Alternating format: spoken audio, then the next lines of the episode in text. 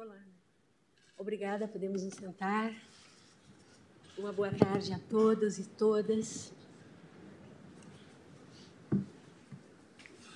Declaro aberta, neste dia 7 de junho de 2023, a 16ª sessão ordinária do plenário do Supremo Tribunal Federal, saudando meus queridos colegas, tanto os que se encontram neste plenário junto comigo, como os que estão conosco de forma telepresencial, ministra Carmen Lúcia, ministro Alexandre de Moraes, ministro Nunes Marques. Cumprimento também o senhor Procurador-Geral da República, as senhoras e senhores advogados, as senhoras e senhores servidores, profissionais de imprensa e todos que nos assistem, inclusive pela TV Justiça. Registro desde logo a presença neste plenário dos estudantes do curso de Direito do Centro Universitário Projeção Taguatinga, Distrito Federal, e da mesma forma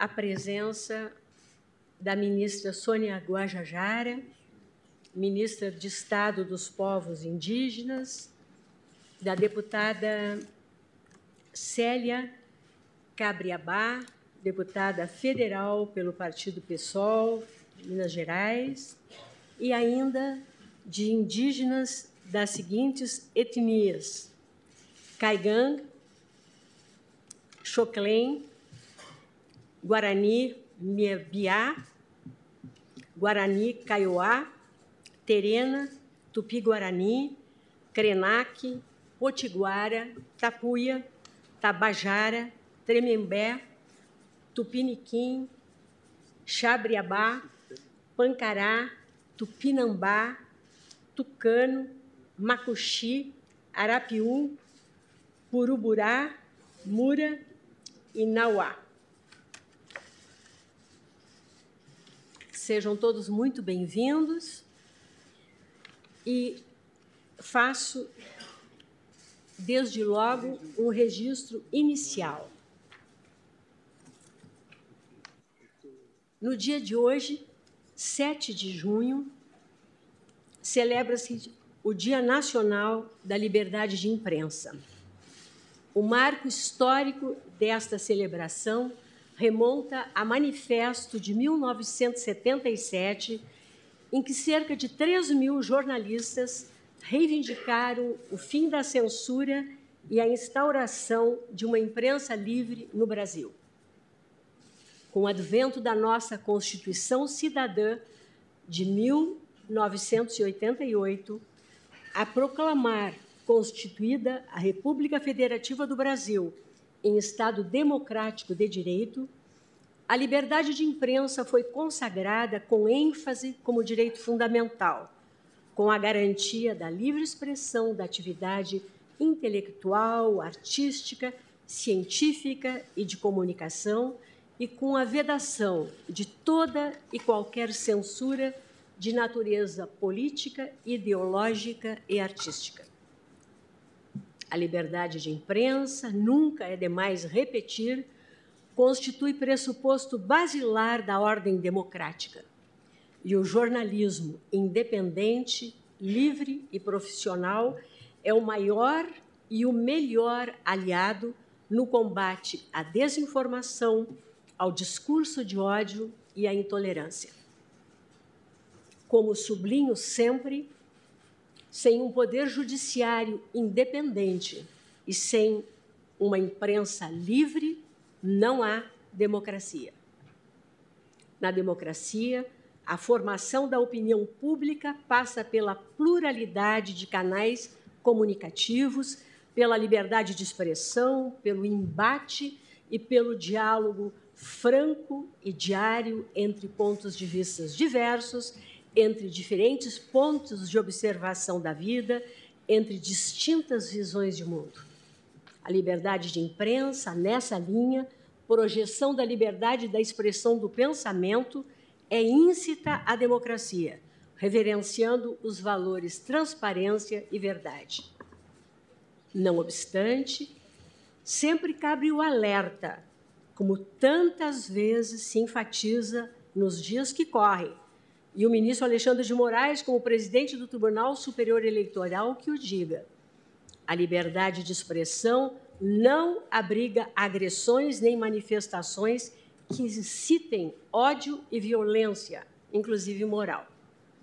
Por isso, neste Dia Nacional da Liberdade de Imprensa, também é imperioso lembrar e rechaçar com vigor os atos de violência cometidos contra os jornalistas brasileiros. Segundo o relatório Violência contra Jornalistas e Liberdade de Imprensa no Brasil, elaborado pela Federação Nacional dos Jornalistas, pela FENAGE, foram registrados 376 casos de agressões contra profissionais de imprensa em 2022.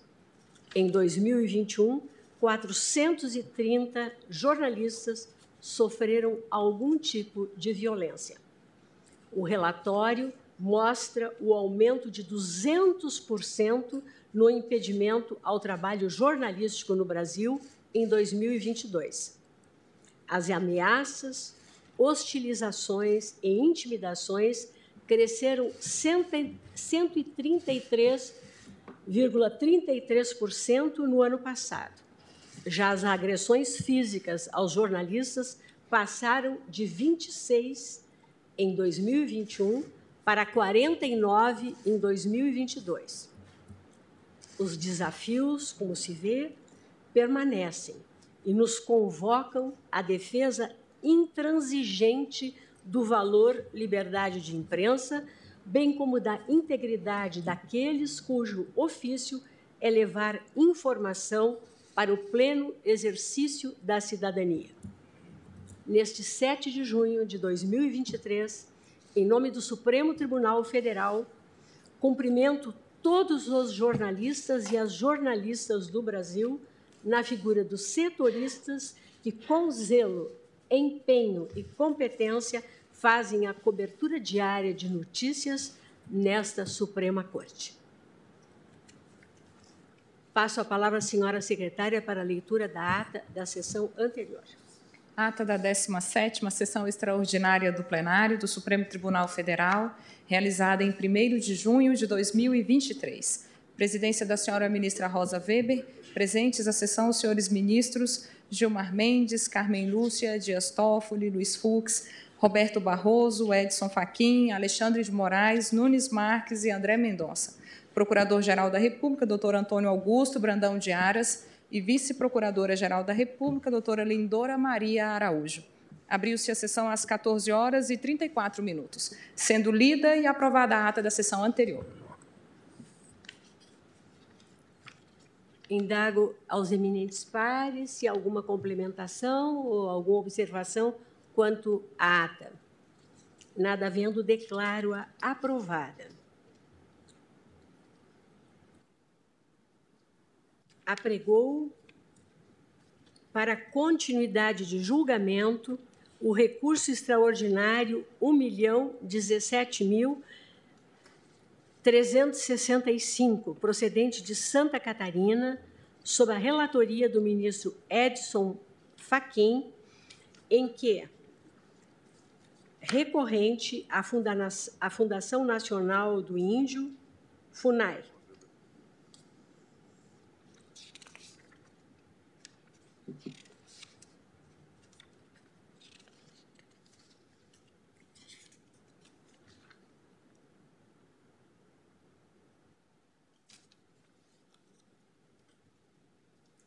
e recorrido o Instituto do Meio Ambiente de Santa Catarina, IMA, nova denominação do Fátima. Ainda recorrido, recorrida a comunidade indígena Choclen, terra indígena Ibir, Ibiramala, Clanhon. A inúmeros amicicúria Esse recurso extraordinário diz com o tema 1031 da repercussão geral, a saber, definição do Estatuto Jurídico Constitucional das relações de posse das áreas de tradicional ocupação indígena, à luz das regras dispostas no artigo 231 da Constituição Federal. Há 214 casos sobrestados. Até agora, tivemos o voto do eminente relator, conhecendo e dando provimento ao recurso, e o voto do ministro Nunes Marques, que, divergindo, nega provimento ao recurso extraordinário. Houve, na oportunidade, pedido de vista do ministro Alexandre de Moraes, a quem concedo a palavra para que profira seu voto. Obrigado, presidente. Cumprimento Vossa Excelência, ministra Rosa Weber, cumprimento a ministra Carmen Lúcia, cumprimento os eminentes colegas, cumprimento também o Procurador-Geral da República, doutor Augusto Aras, e cumprimento todos eh, os presentes. Presidente, um rápido eh, relatório em virtude eh, do tempo passado. Nós temos, como Vossa Excelência salientou, temos para exame o tema de repercussão geral 1031, abre aspas, definição do Estatuto Jurídico Constitucional das relações de posse das áreas de tradicional ocupação indígena à luz das regras expostas no artigo 231 do texto constitucional. Aqui, é, no, no caso concreto, a Fundação de Amparo Tecnológico ao Meio Ambiente, é, Fátima, alega ser legítima possuidora direta, de forma mansa, pacífica e ininterrupta, por mais de sete anos, de uma área de 80.006 metros quadrados localizados na linha Esperança Sucesso, distrito de Itaió, no estado de Santa Catarina, como comprova a escritura pública devidamente registrada no cartório de imóveis de Itaiópolis. Segundo ainda a Fundação, a referida área, em conjunto com outra gleba maior, compõe a Reserva Biológica dos Sassafras, que é uma unidade de conservação integral. Narrou ainda que em 13 de janeiro de 2009, a referida área foi invadida por aproximadamente 100 indígenas que ali se instalaram e começaram, segundo a Fundação, a derrubar e transportar mata nativa do interior da aludida reserva com auxílio de motosserras. Situação é que já houvera ocorrido em 2006. Em face disso, a Fundação primeiro registrou boletim de ocorrência, depois buscou solução amigável nos órgãos competentes por dois meses, até que ingressou com ação de reintegração de posse julgada procedente em primeira instância. Na apelação, a FUNAI afirmou é, que a aplicação do marco temporal, é, que não se aplicaria o marco temporal, porque isso acarretaria ferimento ao artigo 231 da Constituição é, Federal. O Tribunal da Catarina negou provimento ao recurso, entendeu que os fatos comprovados nos autos demonstravam é, que houve turbação da posse é, e é, concedeu a reintegração. Aqui também é, o tribunal de origem assentou não existirem elementos dos quais se pudesse inferir tratar-se de terras tradicionalmente ocupadas por comunidades indígenas, até porque quem as ocupa atualmente, disse o tribunal, é a autora. Ressaltou ainda a importância da preservação do meio ambiente, considerando a natureza de reserva biológica da área em conflito. Registrou-se ainda no acórdão que a área sobre a qual versa a demanda foi abrangida pelos limites da reserva indígena de Ibirama-Laclanó, por meio da portaria 1128/2003 do Ministério da Justiça, portaria essa que também é objeto da ACO 1100 em trâmite no Supremo Tribunal Federal.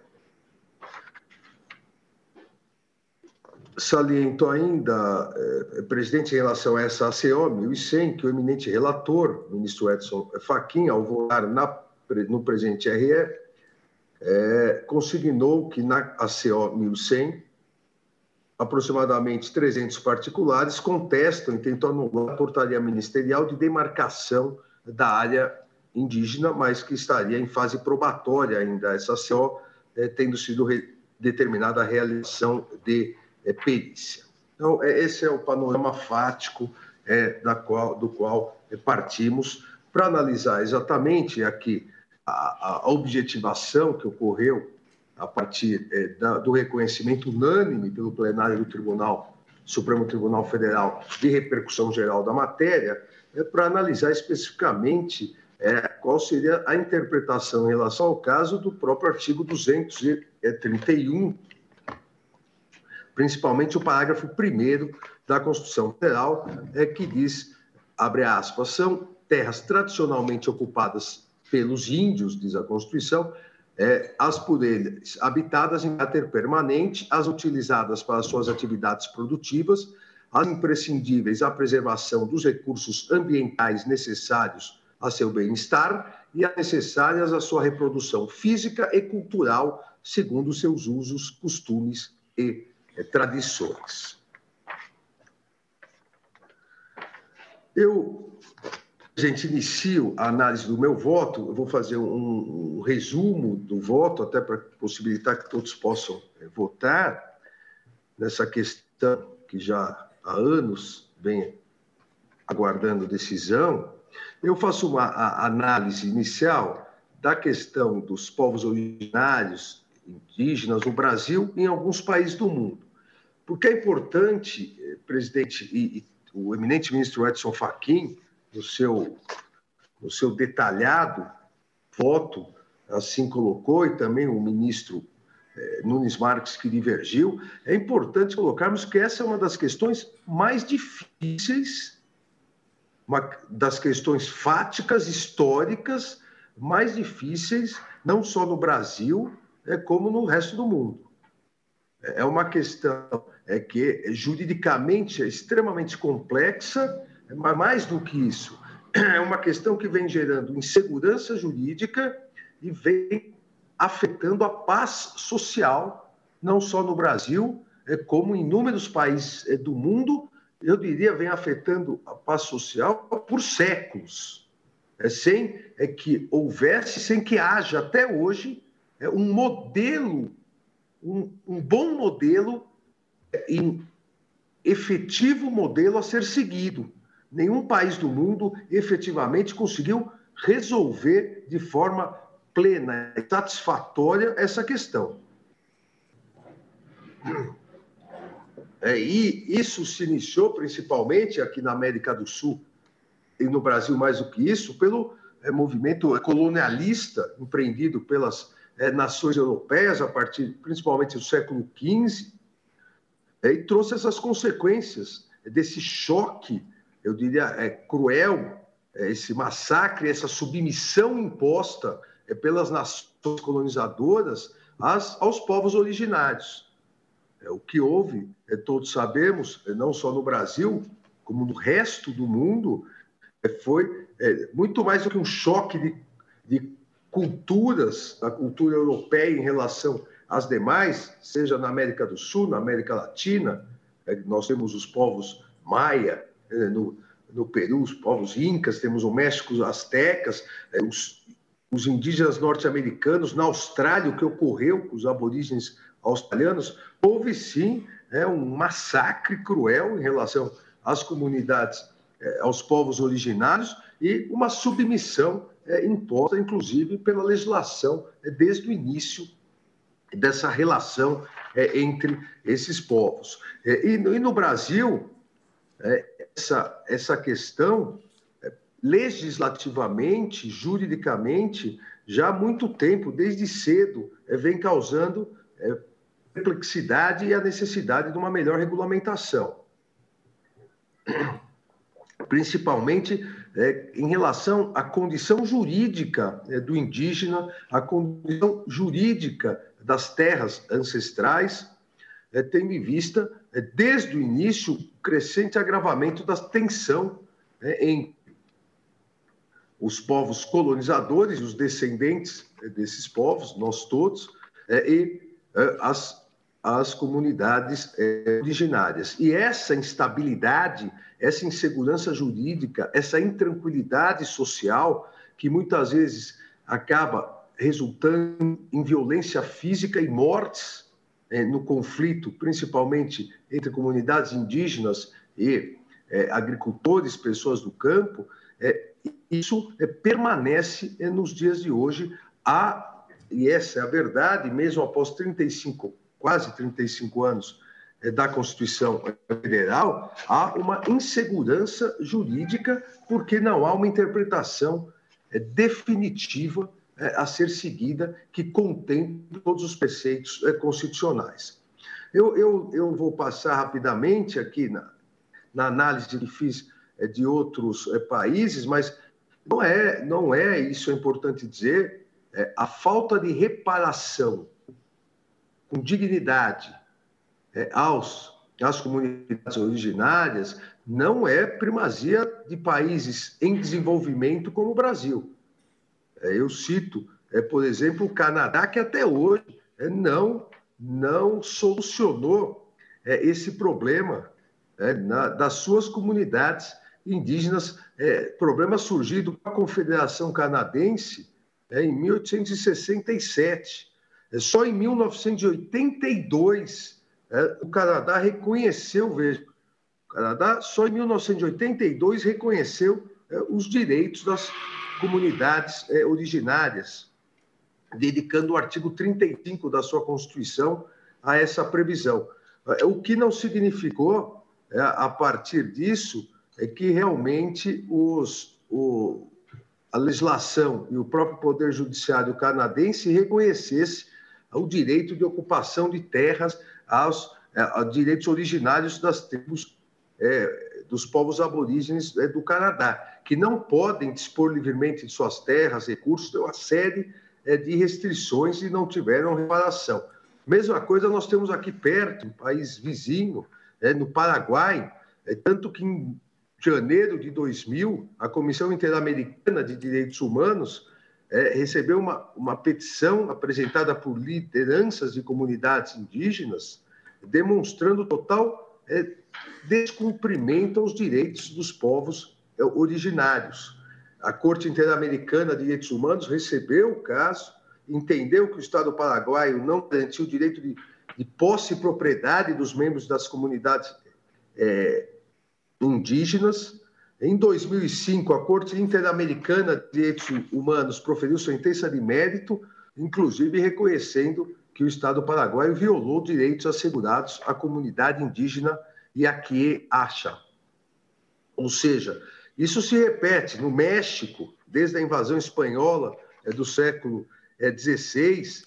É, é, o México hoje encontra grandes problemas é, grandes problemas, inclusive, é, principalmente em Chipas, Chipas, né, grupos militares conservadores é, mantêm ofensivas armadas é, contra comunidades indígenas. Isso se repete, e eu cito aqui em outros é, diversos é, países, Nicarágua, Equador, Indonésia, os próprios Estados Unidos, na Austrália, onde somente após violentíssimos atos contra comunidades originárias houve regulamentação dos direitos dos, dos povos aborígenes, só em 1976 o parlamento australiano deu início ao reconhecimento dos direitos territoriais é, por meio é, do, do, ato de terra legal dos aborígenes. Vejam, só em 1976 e só a partir de 1990, nova lei reconhecendo direitos territoriais.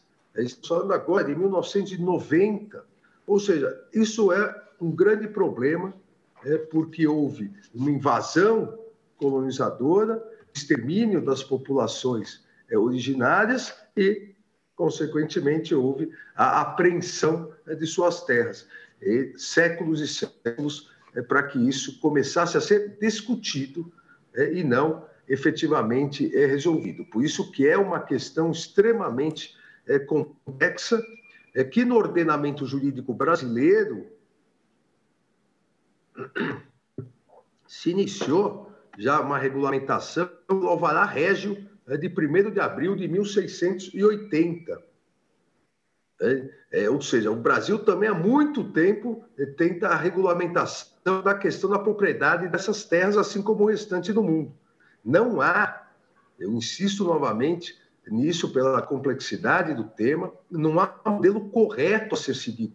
É porque não há um modelo no mundo é, de reparação, reconhecimento é, dos é, direitos fundamentais às comunidades originárias.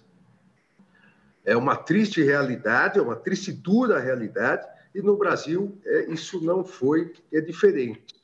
É, a, em que pese constitucionalmente o Brasil, em relação ao Canadá, por exemplo, em relação à Austrália, o Brasil ter reconhecido quase 50 anos antes da Constituição de 1934, é, reconhecido direito aos grupos indígenas sobre os imóveis, é, sobre as terras, os imóveis por eles ocupados.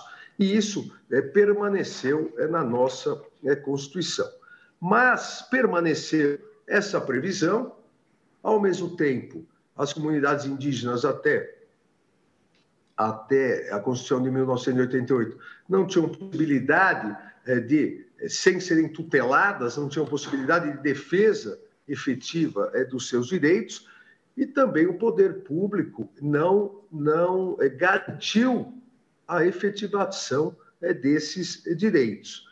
Com essa difícil, eu diria, dificílima realidade, cruel realidade secular eh, que estão a ser eh, definida, eh, o, o Supremo Tribunal Federal, após a Constituição Federal, se debruçou sobre essa questão. Se debruçou sobre essa questão para tentar estabelecer as balizas constitucionais desse estatuto, verdadeiro estatuto jurídico é sobre as relações de posse das áreas de tradicional ocupação indígena.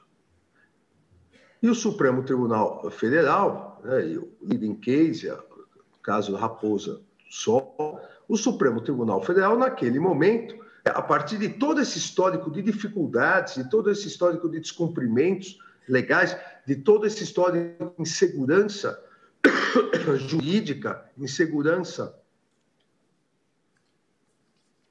intranquilidade, de quebra eh, da paz eh, social, o Supremo Tribunal Federal, naquele né, momento, e em momentos posteriores, que vou citar aqui rapidamente, o Supremo Tribunal Federal acabou adotando o que se pode dizer, e alguns denominam, de teoria do marco temporal, é, afastando é, o que também vários denominam a teoria do indiginato.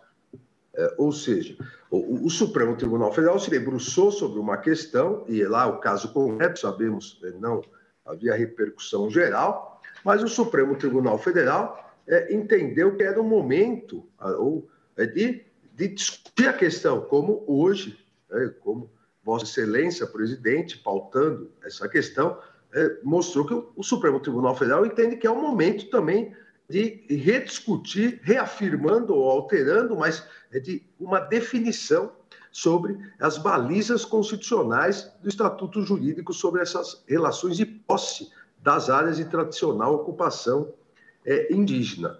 E o Supremo Tribunal Federal, naquele momento, é, ao adotar a, ideia de marco temporal, entendeu é, que a data é, da promulgação da vigente Constituição, 5 de outubro de 1988, deveria ser considerado é, o que no acórdão se denominou uma chapa radiográfica, é, uma chapa radiográfica da ocupação territorial.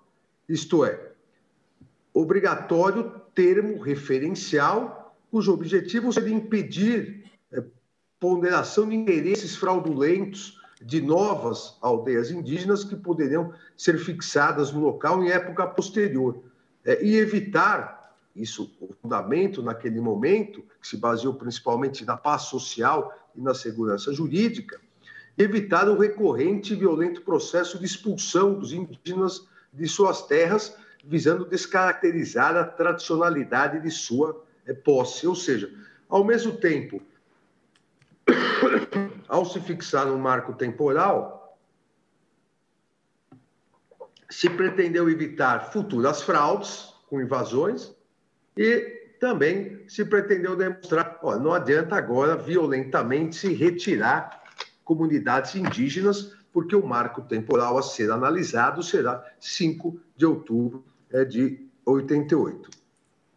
Na realidade, o que se defendeu naquele momento, com a fixação desse marco é, temporal constitucional, foi, e a ideia naquele momento era fixar um ponto de equilíbrio entre o direito fundamental dos indígenas, das comunidades indígenas, ao usufruto permanente sobre as terras tradicionalmente ocupadas e a garantia também constitucional da propriedade privada daqueles que teriam adquirido de boa fé, é, regularmente, é, de acordo com todas as regras jurídicas, teriam adquirido aquelas propriedades. Tudo sob a luz é, e a finalidade de garantir uma maior segurança jurídica, uma maior estabilidade e, principalmente, garantir a paz social é, no campo. Se entendeu é, que essa fixação, essa, é, é, essa estipulação dessa chapa radiográfica, desse marco é, temporal, ao mesmo tempo preservaria a viabilidade da sobrevivência digna é, e uma reparação às comunidades indígenas, respeitando seus costumes, suas tradições, é, demonstrando que seriam áreas que historicamente a posse foi sobre uma determinada área é, de, que respeitaria seus costumes, suas tradições, e, ao mesmo tempo, evitar o desvirtuamento ou, ou, ou a, tornar tabula rasa o ato jurídico perfeito, o negócio jurídico perfeito, não, não raras vezes julgada já sobre determinada propriedade de alguém que adquiriu é, com é, boa fé. Realmente, é, é, tanto naquele momento quanto nesse momento em que estamos julgando, é uma ponderação extremamente delicada. Eu vou, na sequência, trazer dois casos que mostram é, como é uma ponderação extremamente é, delicada né, se estabelecer, ao mesmo tempo, a necessária reparação às terras originárias dos povos indígenas e olhar, por outro lado, de quem, de boa fé, segundo as normas jurídicas, com um atestado do próprio Estado eh, brasileiro, eh, adquiriu uma determinada propriedade. Como, como é solucionar ou tentar minimizar os efeitos deletérios para a segurança pública, para a paz social e para a própria segurança jurídica é, de, uma, de, uma determinação impositiva para solucionar essa questão. Entendeu naquele momento o, o Supremo Tribunal Federal que o marco temporal resolveria essa questão.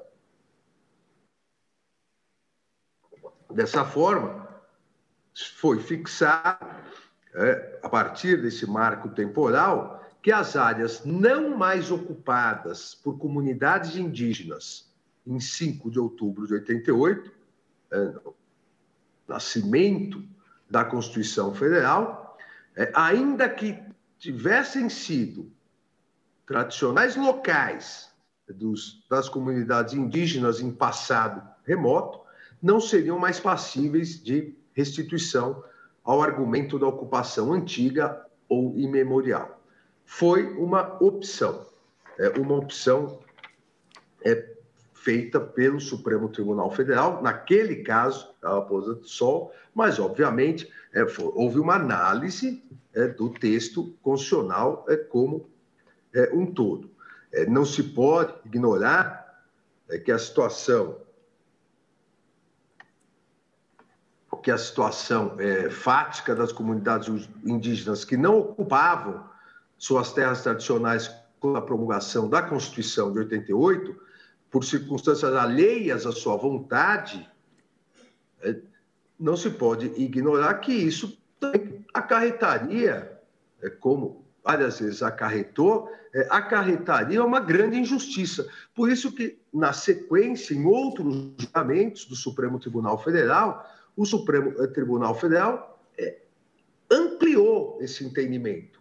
Ou seja, a ideia do marco temporal não seria somente é, a possibilidade de reconhecimento da posse dessas terras às comunidades indígenas que lá estivessem em 5 de outubro de 1988, mas também para as comunidades indígenas é que é, tivessem sofrido o esbulho, ou seja, as áreas ainda em litígio, é, que o esbulho por ato praticado por, obviamente, não indígenas, é, a revelar que a área ainda estivesse sendo resguardada, que a área ainda estivesse é, em, litígio. Várias, em várias decisões é, posteriores, o Supremo Tribunal Federal reconheceu como terras tradicionais e de posse permanente dos indígenas, não só aquelas ocupadas até naquele momento, é de 5 de outubro de 1988, mas também aquelas que tivessem sido objeto de retirada indígena compulsória, forçada e de resistência contemporânea à promulgação da Constituição. É importante isso porque se estendeu é, também é, a ideia é, do marco é, temporal.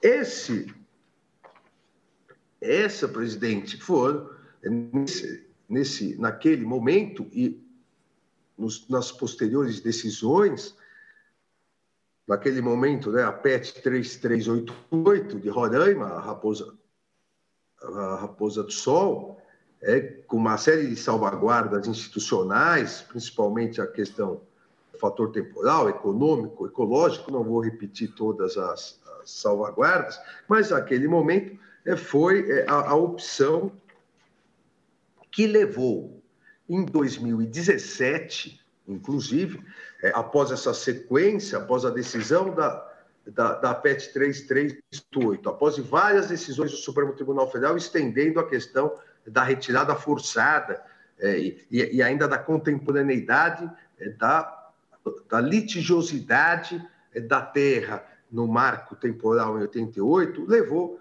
em, em 2017 a Advocacia Geral da União no parecer número 1 de 2017, é, a partir das diretrizes exatamente fixadas é, pelo Supremo Tribunal Federal, a adotar um marco temporal constitucional para fins de demarcação é, de terras é, indígenas, conferindo no âmbito da administração pública federal o efeito vinculante. Eu transcrevo uma passagem aqui do parecer, que também não vou é, cansá-los, mas transcrevo uma passagem do parecer que cita exatamente essa sequência de decisões do Supremo a partir da Raposa do Sol, é, é, da fixação do marco temporal e, a partir disso, a questão do esbulho, é, cita vários, é, mandato, é, de mandato de segurança, agravos regimentais, é, para demonstrar que já teria ocorrido, num determinado momento, pelo Supremo Tribunal Federal, uma definição,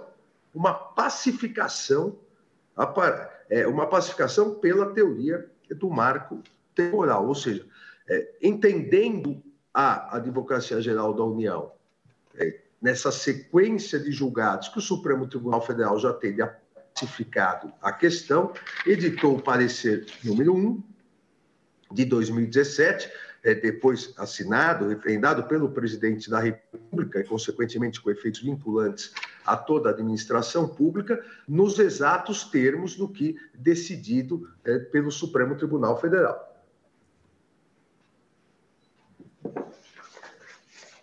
Assim, presidente, também é, ficou é, ressaltado nesse parecer, a partir das decisões do Supremo Tribunal Federal, principalmente nos embargos de declaração é, da, da, citada PET, é, a, a, também é, a excepcionalidade da possibilidade de revisão de terra indígena demarcada e, e a possibilidade somente se houvesse existência de vícios no procedimento originário. Isso também ficou, naquele momento, é, estabelecido pelo Supremo Tribunal Federal em série de embargos de declaração e, posteriormente, é, no, no parecer vinculante da, da AGU. É, até o, o relatório dos embargos de declaração da PET 3, 3388 foi o eminente ministro vice-presidente da Corte, o ministro Luiz Roberto eh, Barroso. Esse entendimento, exatamente nesse sentido, eh, e, e obviamente se errado estiver, peço que me corrija, mas esse entendimento foi é, o, o, reafirmado pelo eminente ministro Nunes Marques ao divergir é, do relator é, do ministro do ministro Edson Fachin. É, o, o, ministro é, Nunes Marques é, entendeu é, pela necessidade da manutenção da jurisprudência é, do Supremo Tribunal Federal. É, o, eminente ministro Nunes Marques cita até em seu voto o artigo 926 do Código de Processo Civil, a necessidade dessa uniformização de jurisprudência. Ainda o eminente ministro é, é, no Marx conclui é, que a revisão, abre aspas, a revisão da jurisprudência representaria grave risco à segurança jurídica e retorno a uma situação de conflito fundiário. Ainda na, na divergência inaugurada, é, posicionou-se o eminente ministro é, que é, pela vedação, né, posicionou-se pela vedação ao redimensionamento é, de áreas é, já, já devidamente é, demarcadas, ou seja, que seria vedado a União ampliá-las, é, que após, diz o eminente ministro é, Nunes Marques, que após o julgamento da, abre aspas, após o julgamento da PET 3388, a jurisprudência Supremo consolidou-se no sentido de ser proibido redimensionar terra indígena demarcada, salvo em caso de ilegalidade do ato de demarcação e ainda assim, desde que respeitado o prazo decadencial, é, fecha é, aspas. Então, é, ao, ao, que posso depreender da posição do eminente é, ministro Nunes Marques, que abriu, repito, é, divergência em relação ao é, eminente relator, mantém-se o status quo, né? mantém-se a jurisprudência que, eu diria, foi consolidada na, na PET 3388 e depois foi reafirmada com aquela extensão, no caso de esbulho, é, em outros julgados do é, Supremo Tribunal Federal. Mas, e aqui eu entro numa outra eh, questão.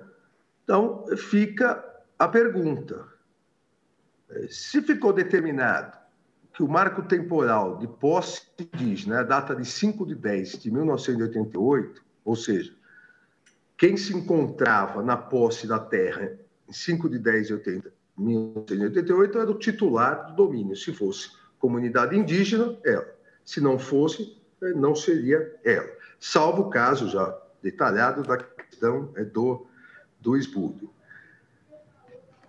Pergunto eu, essa manutenção da, da jurisprudência do Supremo Tribunal Federal, a partir da decisão lá de trás que seguiu, impediria o poder público de demarcar novas terras para comunidades indígenas, é que não se comprovasse o marco temporal mesmo que comprovadamente, historicamente, tivéssemos uma realidade que em determinado momento histórico aquela comunidade indígena foi retirada à força da sua terra, não conseguiu voltar, mas por ausência até de capacidade civil para litigar em juízo, não tivesse uma contemporaneidade é, com o marco temporal dessa litigiosidade.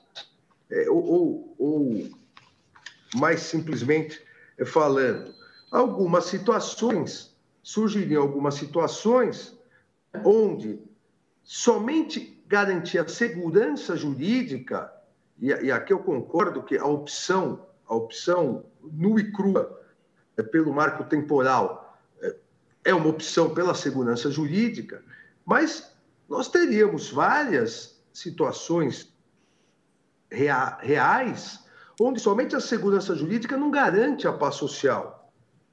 Não haveria o equilíbrio é, com o mínimo de razoabilidade entre o que se pretende com a adoção do marco temporal, o ato jurídico perfeito, é, o reconhecimento, o negócio jurídico perfeito, a julgada, não raras vezes, é, o direito de propriedade, mas, de outro lado, é, nós estaríamos ignorando totalmente direitos fundamentais das comunidades indígenas proclamados pela Constituição mesmo sabendo que aquela área é reconhecidamente indígena, mas que não guardaria é, contemporaneidade com o marco temporal.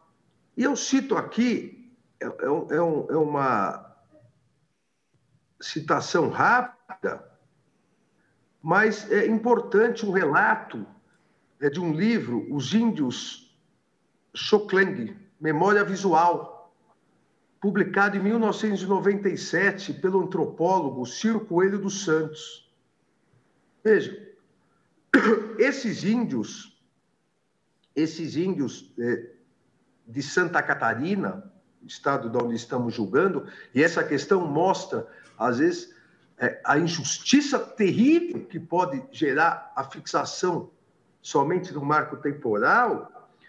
Esses índios viviam em Santa Catarina e foram entrar em conflito no interior de Santa Catarina. Eles viviam até os anos 30, até que os bugreiros eh, exterminaram quase todos esses indígenas a mando de autoridades locais. Há relatos de que 244 indígenas foram covardemente assassinados nesse ano Inclusive, crianças foram jogadas para cima, esperadas com punhais e mortas crianças indígenas. Os sobreviventes, veja, nós estamos falando de 1930. Os sobreviventes dessa comunidade indígena, os índios Xokleng, os sobreviventes, eles fugiram do local, se evadiram. Se evadiram e foram procurar outras áreas é porque, se tentassem voltar, os poucos que sobreviveram seriam mortos. Ou seja, há, há relatos históricos, livros, todos sabem qual era a área dos índios Xokleng, que foram exterminados, pelo menos 244 mortos, inclusive crianças, e não puderam voltar porque os demais seriam mortos. Olha, óbvio que 5 de outubro de 88 eles não estavam lá porque se estivessem de 1930 a 1988, é, não teriam sobrado nenhum. Será que é possível não reconhecer essa comunidade? Será é que é possível ignorar totalmente essa comunidade indígena por não existir contemporaneidade entre o marco temporal e o esbulho. Ah, mas o esbulho foi em 1930. Eles poderiam ter voltado e invadido de novo. Não, 244 foram mortos, crianças foram mortas com punhais, não tinham a mínima é, condição de permanecer lá. Voltaram muito depois, é quando a paz social estava mais garantida. Será que seria possível ignorar essa realidade sem estarmos ferindo o que a Constituição quis? Que efetivamente a proteção dos direitos fundamentais das comunidades indígenas? Me parece, eh, presidente, me parece que não. E aí vem o que proposto pelo eminente relator, pelo eminente ministro Edson Fachin. E, novamente, cumprimento pelo voto. O eminente ministro Edson Fachin coloca em seu voto, abre aspas, e por isso peguei, fiz questão de analisar essa, essa, esse livro né, do antropólogo Silvio Coelho dos Santos, que se adequa ao que o ministro Edson Fachin aqui diz, abre aspas, mesmo raciocínio, quando fala do esbulho, pode aplicar-se ao segundo modo configurador de renitente esbulho, esbulho, qual seja, a existência de um conflito materializado por situações de fato, a perdurar até a data de 88.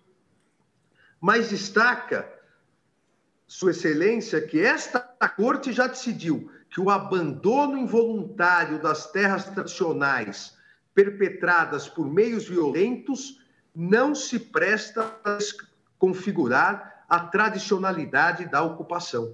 Repito aqui o que trouxe o eminente ministro Edson Fachin. Decidiu abandono involuntário, esta corte já decidiu que o abandono involuntário das terras tradicionais perpetradas por meios violentos não se presta a configurar a tradicionalidade da é, ocupação. E Sua Excelência ainda coloca, abre aspas, é preciso que esse abandono, aqui Sua Excelência analisando quando que o abandono caracterizaria realmente é, o, o, a impossibilidade de reconhecimento das terras tradicionais e Sua Excelência ministro Fachin. É preciso que esse abandono se revista de um caráter eminentemente voluntário por parte da comunidade, sem configuração de qualquer forma de esbulho das terras por parte de terceiros, e sem a exigência de um conflito físico ou de uma demanda possessória ajuizada em trâmite à data de 5 de outubro de 1988, fecha aspas exatamente o caso é, dos índios Choclen em 1930, em Santa Catarina. Veja, não foi um abandono voluntário, um conflito físico, violência, assassinato de 244 índios, mas, obviamente, não foi um conflito físico ou demanda possessória é, que ainda está em trâmite em 5 de outubro de 1988, mas é algo comprovado é, historicamente. É por essa razão, concluiu o eminente ministro relator, que a proteção constitucional aos direitos originários sobre as terras que tradicionalmente ocupam independe da existência de um marco temporal em 5 de outubro de 1988 e da configuração do emitente esbulho como conflito físico ou controvérsia judicial persistente a data da é, Constituição. Afastou, é, dessa forma, a ideia é, do marco temporal. Ambas,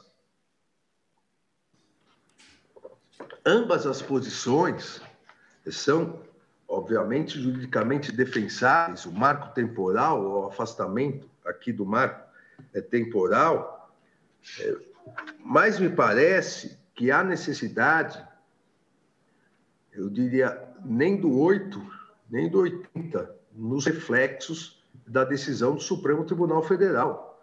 Porque há necessidade, é, de um lado, de se garantir efetivamente, ou no mais realisticamente possível, é, os direitos é, sobre as terras, sobre a posse das terras às comunidades tradicionais, sem, sem renegar totalmente às pessoas de boa fé o ato jurídico perfeito, o valor da coisa julgada, o valor é, do direito é de é propriedade. Porque, da mesma maneira, e eu disse no início do voto que traria duas histórias concretas, da mesma maneira que a consagração do marco temporal, como até hoje feito pelo parecer a partir pelo parecer da AGU, a partir da evolução jurisprudencial do Supremo Tribunal Federal, sacrificaria totalmente direitos fundamentais de várias comunidades indígenas, entre elas, como eu disse, os índios Xocleng e Santa Catarina.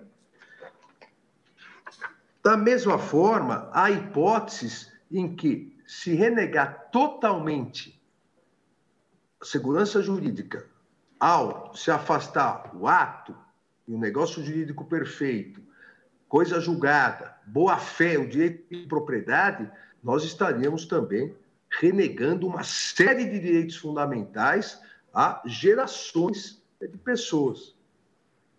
E cito aqui, é uma outra questão é, importantíssima, eu cito aqui há, há uma, uma,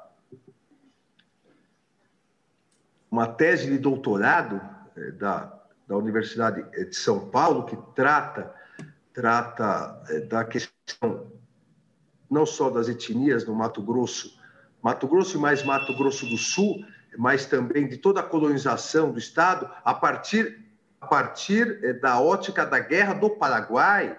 Eu cito aqui que o governo brasileiro publicou em 7 de janeiro de 1865, 1865, o decreto imperial Dom Pedro II, decreto imperial 3371, criando corpos de voluntários da pátria, com o intuito de atrair civis dispostos a empunharem armas em nome da nação.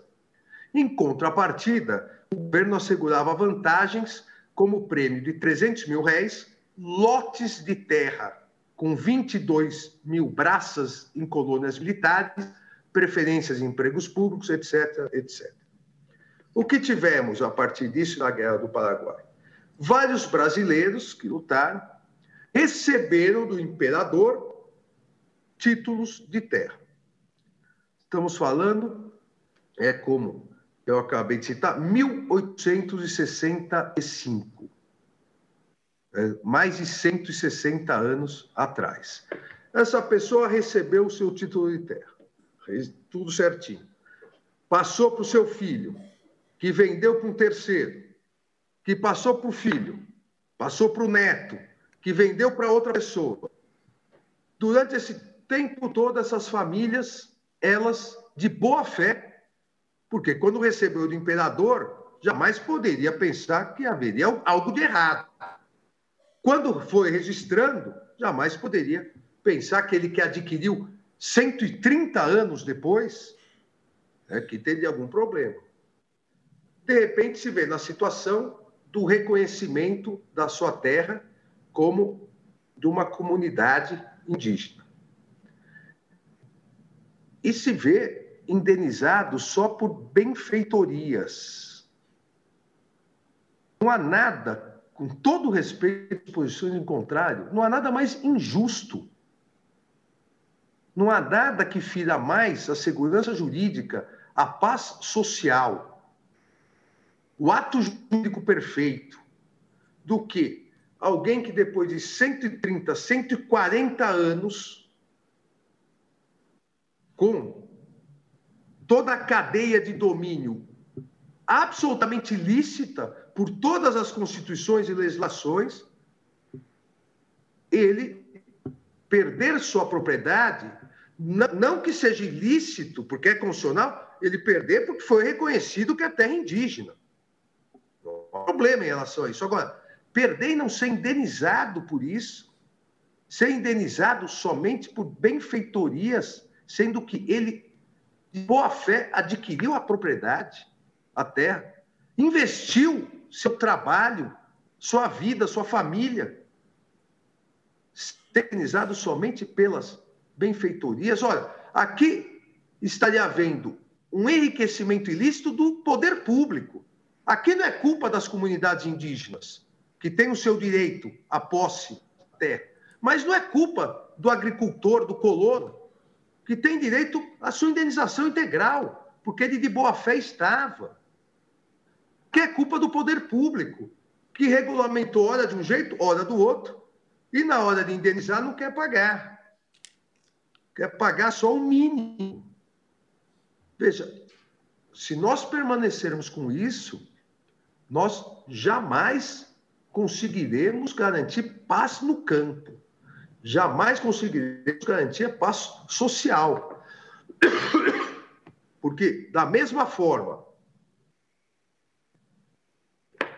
da mesma forma que as comunidades dos povos originários, que as comunidades indígenas têm total direito de indignação de não terem suas terras demarcadas, aqueles agricultores, aqueles proprietários, aqueles colonos de boa fé que adquiriram, pagaram, trabalharam na sua terra, também têm o direito de se indignarem por perderem agora a sua propriedade e terem uma indenização ridícula, irrisória, que não permite que eles possam recomeçar sua vida em outros locais. Nós não atingiremos a paz social. É absolutamente impossível um país seguir em frente com um nível de injustiça. Nós vamos mudar de uma injustiça para outra injustiça. Quando o grande culpado é o poder público que não regulamentou é, corretamente isso. Dessa forma, eu proponho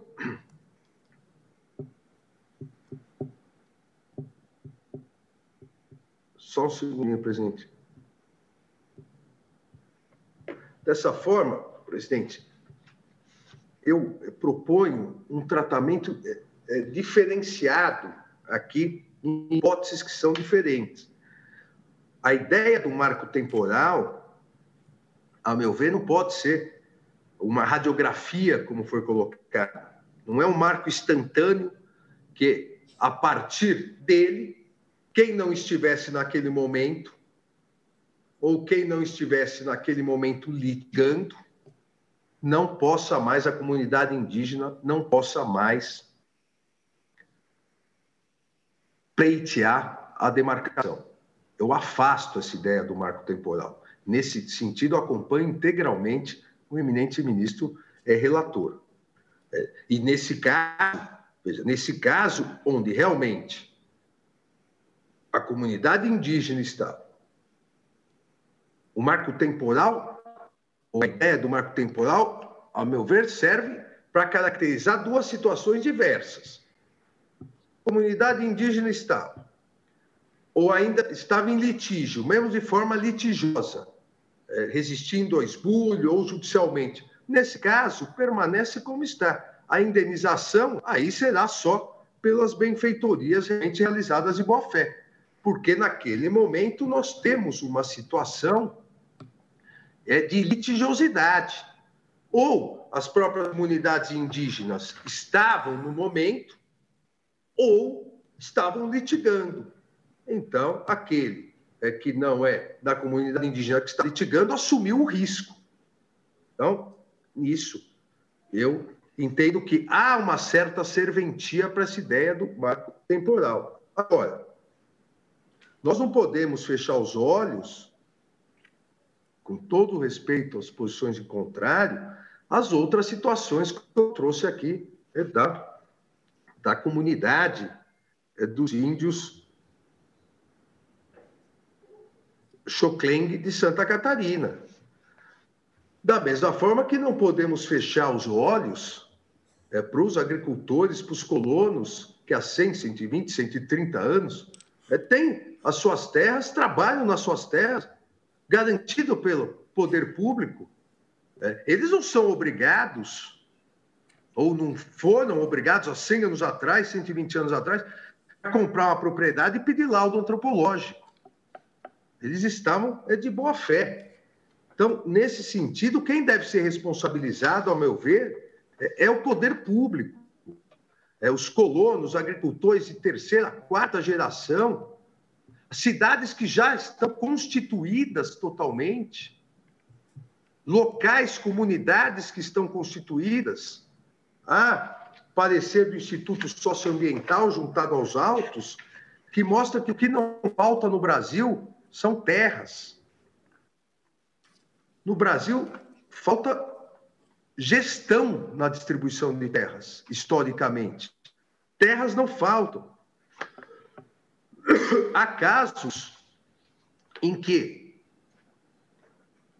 mesmo constatado que é terra ancestral, mesmo constatado que é terra originária de comunidades indígenas, não é de interesse público, não é de interesse nacional, não é de interesse da paz social, simplesmente destruir toda aquela comunidade que já existe há 100, 120, 130, ou mesmo 50, 60 anos, devendo existir a possibilidade de compensação de terras, desde que a comunidade indígena aceite terras semelhantes às suas terras ancestrais. Isso vai gerar a paz social. Por isso, presidente, eu proponho duas é, questões aqui. A, a divisão, e depois eu pedi para distribuir a tese, não sei se já distribuíram. Sim. Sim. Já chegou aqui, já? ministro Alexandre. Então, eu, eu, eu proponho, depois eu lerei a tese, mas eu proponho a seguinte ideia para compatibilizar os direitos fundamentais das comunidades indígenas, que não pode esse direito, ou esses direitos não podem ser limitados é, por uma régua, que seria o marco temporal, mas para compatibilizar é, com os direitos de todos aqueles que, de boa fé, adquiriram propriedades. O direito, e aqui não é só o direito de propriedade, é o ato jurídico perfeito, o negócio jurídico perfeito, a coisa julgada. E mais do que isso, visando o que prevê, prevê os artigos 1 e 3 da Constituição Federal, é, a paz social, a tranquilidade nacional, aqueles, aquelas terras é, reconhecidas é, como aquelas terras reconhecidas como das comunidades, originárias das comunidades indígenas, é, que as comunidades indígenas estavam em 5 de outubro, ou estavam litigando, é, ou estavam resistindo é, ao esbulho. Olha, nesse caso, a posse deve ser reconhecida, deve ser demarcada, e a indenização, como hoje se faz, é pelas benfeitorias.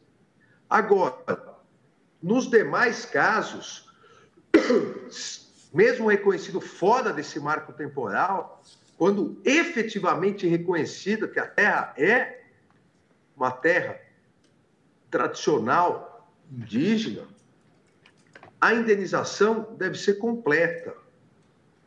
A indenização, aquele que de boa fé na cadeia dominial adquiriu, deve ser completa a terra nua e todas as benfeitorias, porque não tinha como saber, 100, 130, 160 anos depois, a culpa, a omissão, o lapso foi do poder público, e o poder público deve marcar com isso para garantir a paz social. E ainda admito a possibilidade de, em sendo realisticamente impossível readquirir essa terra, porque já é uma cidade, há locais que já temos cidades. Há a possibilidade, e como eu disse, o Instituto Socioambiental demonstra que não é terra que falta no Brasil, de compensação de áreas, desde que a comunidade indígena aceite determinada área por guardar semelhanças com seu modo de vida, guardar semelhanças com a sua é, tradição. Dessa forma, presidente, em relação, eu vou inverter. Aqui, em relação à tese, eu, eu inicio com a tese, depois vou para o caso concreto. Eu, eu parto, eu parto até, até para facilitar, eu parto da tese do eminente ministro relator, e só do que sou contrário a ele que eu é, divirjo. Então, item 1, que também aqui o eminente relator. A demarcação consiste em procedimento declaratório do direito originário territorial à posse das terras ocupadas tradicionalmente por comunidades por comunidade indígena. Item 2, que também é do eminente ministro relator, A posse tradicional indígena é distinta da posse civil, consistindo na ocupação das terras habitadas em caráter permanente pelos índios, das utilizadas para suas atividades produtivas, das imprescindíveis à preservação dos recursos ambientais necessários ao seu bem-estar e das necessárias à sua reprodução física e cultural, segundo seus usos, costumes e tradições, nos termos do parágrafo 1 do artigo 231 do texto constitucional. Item 3. A proteção constitucional aos direitos originários sobre as terras que tradicionalmente ocupam independe da existência de um marco temporal em 5 de outubro de 1988 ou da configuração do renitente esbulho como conflito físico ou controvérsia judicial persistente à data da promulgação da Constituição. Eu afasto o marco temporal. O item 3 corresponde à ideia do eminente relator, mas é, é, a redação é um pouco diversa, eu junto dois itens do eminente relator. Item 4, aqui uma divergência em relação ao eminente ministro relator. Inexistindo a presença do marco temporal, Constituição Federal de 88, ou de renitente esbulho, como conflito físico ou controvérsia judicial persistente à data da promulgação da Constituição, são válidos e eficazes, produzindo todos os seus efeitos, os atos e negócios jurídicos perfeitos, e a coisa julgada que tem a ver por objeto a posse, o domínio ou a ocupação de boa-fé das terras de ocupação tradicional indígena, ou a exploração das riquezas do solo, rios e lagos nela existentes. Assistindo ao particular, direito à indenização prévia em face da União, em dinheiro ou em, um, ou em títulos da dívida agrária, se for do interesse do beneficiário, tanto em relação à terra nua quanto às benfeitorias necessárias e úteis realizadas. Aqui a ideia é que, defendida a questão da inexistência do marco temporal, permanece o total direito à demarcação e à posse das comunidades indígenas, mas o proprietário é, de boa-fé tem direito à indenização integral. Item 5, que também é, é, é uma inclusão minha na tese. Na hipótese prevista do item anterior, no item anterior, sendo contrário ao interesse público, a desconstituição da situação consolidada e buscando a paz social, a União poderá realizar a compensação às comunidades indígenas, concedendo-lhes terras equivalentes às tradicionalmente ocupadas, desde que haja expressa concordância. Sabemos nós, na prática, que há inúmeras ações que acabam não sendo decididas porque são terras que já há cidades nas terras e acaba havendo um líquido. Com isso, será possível a compensação de terras, repito, a União poderá realizar a compensação às comunidades indígenas, concedendo-lhes terras equivalentes às tradicionalmente ocupadas, desde que haja expressa concordância. Obviamente, deve haver concordância da comunidade indígena. Até porque o que se busca aqui e o que acho que devemos buscar na solução desse, dessa questão é a paz social no campo, a paz social nas terras brasileiras. Item 6. Aqui também é, já consta no eminente relator. O laudo antropológico realizado nos termos do decreto 1776-96 é elemento fundamental para a demonstração da tradicionalidade da ocupação da comunidade indígena determinada, de acordo com seus usos, costumes e tradições. Item 7 também é texto é, do eminente relator, com número diferente item, mas é o texto. O redimensionamento da terra indígena não é vedado em caso de descumprimento dos elementos contidos no artigo 231 da Constituição da República, por meio de procedimento demarcatório nos termos das normas de regência. Item 8, igualmente, é, texto do, do relator, as terras de ocupação tradicional indígena são de posse permanente da comunidade, cabendo aos indígenas o usufruto exclusivo das riquezas do solo, dos rios e lagos nela existentes. Item 9. As terras de ocupação tradicional indígena, na qualidade de terras públicas, são inalienáveis, indisponíveis e os direitos sobre elas imprescritíveis. Também do eminente relator. Item 10. A compatibilidade entre a ocupação tradicional das terras indígenas e a, compatibilidade entre a ocupação tradicional das terras indígenas e a tutela constitucional ao meio ambiente.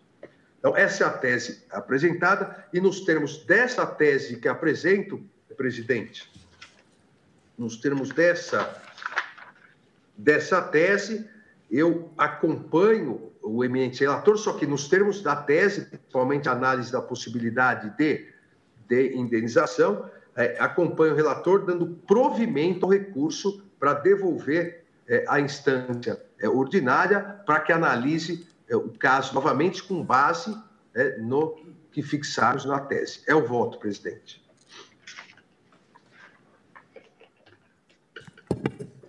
Agradeço ao ministro Alexandre de Moraes. Presidente, é, só pela, pela ordem para depois que Vossa Excelência se pronunciar, ao final, só para verificar se eu é, é, pude capturar a tese do ministro Alexandre e perguntar a ele se é isso. Ah, mas Vossa Excelência está com a palavra, sem dúvida alguma, ministro Fux. Quer perguntar, quer alguma explícita. Embargos declaratórios não, não, da tese não. do ministro Alexandre de Moraes, seria isso? Não, é saber se com as minhas palavras eu posso dizer a mesma coisa que ele, porque normalmente ele não copia o meu vocábulo. Tá certo. Está com a palavra, ministro Fux. Ministro Alexandre, só para verificar se uh, eu entendi bem a, a tese de Vossa Excelência. As terras indígenas ocupadas é, por quem tem direito adquirido conjugado de ato perfeito devem ser remanejadas para outros locais. As terras indígenas litigiosas, física ou judicialmente, indenizam seus proprietários as terras indígenas contrárias ao interesse público, a União pode compensar as terras indígenas em outras áreas. O laudo antropológico, no caso concreto, deve prevalecer e pode haver revisão da demarcação administrativa sem violação da Constituição. Houve, é, é, é, esse entendimento está consoante o entendimento de Vossa Excelência, ministro Alexandre? É, é, é, é, bem, boa tarde, ministro Fux. Boa tarde. É, só, só é, no início, eu, eu, eu, pelo que eu entendi de Vossa Excelência, eu faço uma, uma divisão. a divisão é o seguinte: se, se a, a, comunidade indígena já estava na terra 5 de outubro, ou litigando pela terra, só cabe indenização por benfeitorias. Isso. Agora, se já o ato jurídico perfeito, é, já a decisão é, judicial, ou seja, as terras anteriores, é, já que eu afasto o marco civil, ou afasto o marco temporal, nesse caso, indenização completa, exatamente. Entendi. Isso. Obrigado, presidente. Agradeço ao ministro Fulcas, agradeço ao ministro Alexandre de Moraes e colho o voto do ministro André Mendonça. Senhora Presidente, minha saudação a Vossa Excelência, eminentes pares, senhor Procurador-Geral da República, ministro Alexandre de Moraes, a quem saúdo e parabenizo pelo brilhante voto, senhoras e senhores advogados, estudantes, comunidade indígena, todos aqueles que nos acompanham, minha saudação. Senhora Presidente, eu quero confessar a Vossa Excelência que o ministro Alexandre de Moraes trouxe um voto e reconhecer bastante robusto e vários aspectos que Sua Excelência trouxe na fundamentação, e eu diria até no dispositivo ou na proposta de tese, é, em alguma medida, se não em toda, é, de algum me trazem uma paz maior para trabalhar à luz desse texto. Então, a questão da indenização, a questão de um equilíbrio de justiça, e ele bem colocou que a temática é complexa, relevante, não só pela questão fática, pela questão histórica, pela questão jurídica, pela questão dos valores que estão em jogo, tanto das comunidades indígenas e tradicionais, como também em relação a pessoas que vieram para o país, aqui nasceram ou vieram de fora e, e acabaram confiando também em atos públicos de ocupação de território me fazem, ainda que não antecipe uma aderência em si à tese trazida e ao voto do ministro Alexandre, mas a necessidade de maior reflexão sobre a matéria, razão pela qual eu peço vista, ao mesmo tempo, desde já me comprometendo com Vossa Excelência, é, de voltarmos a essa temática num prazo comum e que nós estabeleçamos, é, não apenas sob a presidência de Vossa Excelência, mas também há tempo para uma reflexão, que não apenas minha, mas de todo o colegiado, à luz de uma terceira vertente, vamos dizer assim, que se apresenta a todos nós.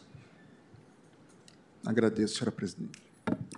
Obrigada, ministro André Mendonça, que pede vista dos autos. Pois não, ministro Luiz Roberto Barroso.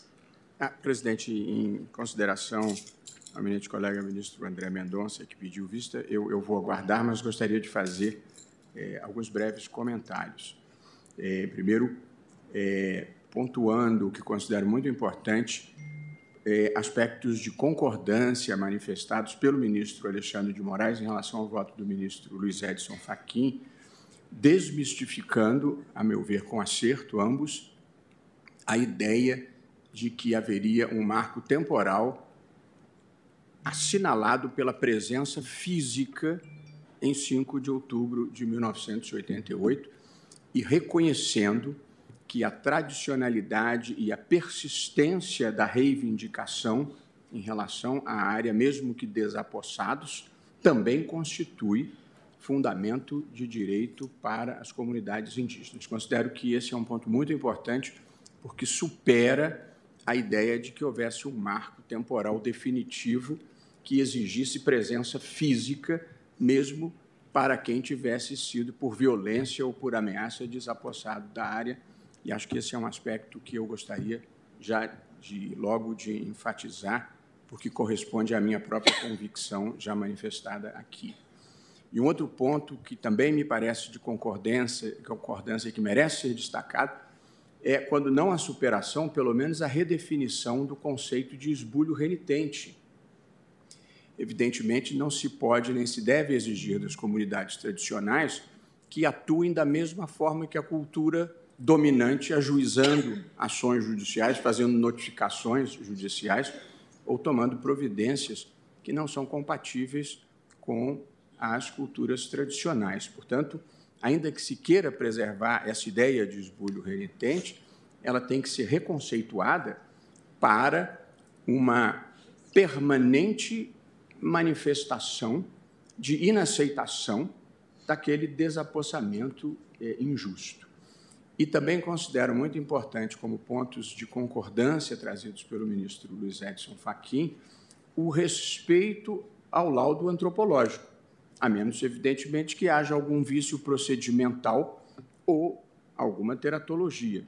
Mas o judiciário deve se limitar às suas capacidades institucionais e respeitar a valoração técnica dos profissionais que têm o maior conhecimento dessa matéria.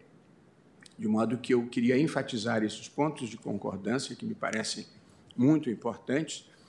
E, e apenas fazer um breve comentário.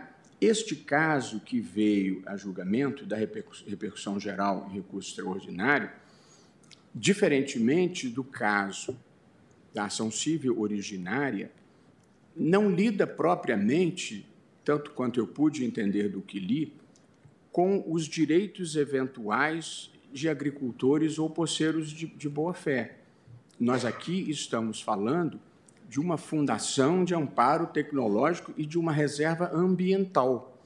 De modo que as preocupações que o ministro Alexandre eh, demonstrou e, e com as quais eu compartilho, que é como lidar com os direitos ou os interesses das pessoas de boa fé que, em certos casos, adquiriram do próprio poder público aquela área. Quer dizer, como lidar com essas situações é um tema efetivamente delicado e que acho que nós temos que aprofundar esse debate para saber como respeitar direitos de uns sem violar direitos de outros. Mas aqui, nesse caso específico, não me parece estar em jogo essa situação de termos ocupantes de boa fé é, nessas áreas. Portanto, ao, comento, faço essas observações para a Corte, para nós todos que vamos ter mais tempo para elaborar os nossos posicionamentos, é, que essas preocupações talvez se manifestem num locus mais próprio na discussão da ação civil originária talvez menos do que na repercussão geral, o que talvez facilitasse a produção de uma tese consensual aqui, porque esses pontos que eu destaquei, me parece haver consenso entre a minha própria posição, a do ministro Faquim e a do ministro Alexandre de Moraes, que são as questões centrais. É, mas nós não somos indiferentes às pessoas sobretudo os pequenos proprietários e os pequenos agricultores, que lá se estabeleceram de boa fé. Mas acho que esse não é o litígio nesse caso específico. Faço esses comentários, eh, presidente, para todos nós continuarmos a pensar nessa que talvez seja uma das questões de direitos fundamentais mais importantes que essa Corte está apreciando. Muito obrigado. Agradeço a Vossa Excelência, ministro Luiz Roberto Barroso. A palavra está à disposição. Senhora Presidente, se Vossa Excelência permitir. É, nada obstante é, pedido de vista, portanto, vai trazer a debate essa matéria novamente, mas na condição de relator desse recurso ordinário, já tive a oportunidade de, com o exaurimento que me pareceu possível, exarar a compreensão que tive sobre este tema. E, portanto, ouvi com muita atenção o voto do eminente ministro Alexandre Moraes na parte da concordância e na parte da divergência em relação ao voto que proferi. Creio que todos vamos meditar sobre isso. Nada obstante, entenda que nos pontos divergentes há uma dissonância substancial da posição que defendi no meu voto. Sem embargo, desta substancial dissonância, especialmente no que Sua Excelência denominou de itens 4 e 5 da tese que Sua Excelência trouxe, eu subscrevo por inteiro as palavras agora proferidas pelo ministro Luiz Roberto Barroso, que é, evidencia os pontos de concordância e também a preocupação com pessoas é, de pelo menos presumida boa-fé ou de efetiva boa-fé em casos como o presente, é, em que houve titulação pelo próprio poder público estadual. Embora esta é uma questão que, a rigor, não esteja posta na demanda, mas nem por isso não deva ser objeto das nossas reflexões e considerações faço essa pequena manifestação e certamente é, auriremos é, material para um bom debate na apreciação que se espera, como disse o eminente ministro André Mendonça, ocorra o mais breve possível, porque há povos aguardando uma deliberação como essa há muito mais anos dos anos que tem a nossa Constituição. Muito obrigado, presidente. Eu também queria agradecer a Vossa Excelência não, a forma urbana como Vossa Excelência me concedeu a palavra e que foi muito importante para nós analisarmos as consequências dessa intervenção brilhante do ministro Alexandre de Moraes, tendo em vista que a nossa lei de introdução do direito brasileiro ela determina que o aplicador da lei deve verificar os efeitos sistêmicos, o consequencialismo que pode resultar numa decisão judicial.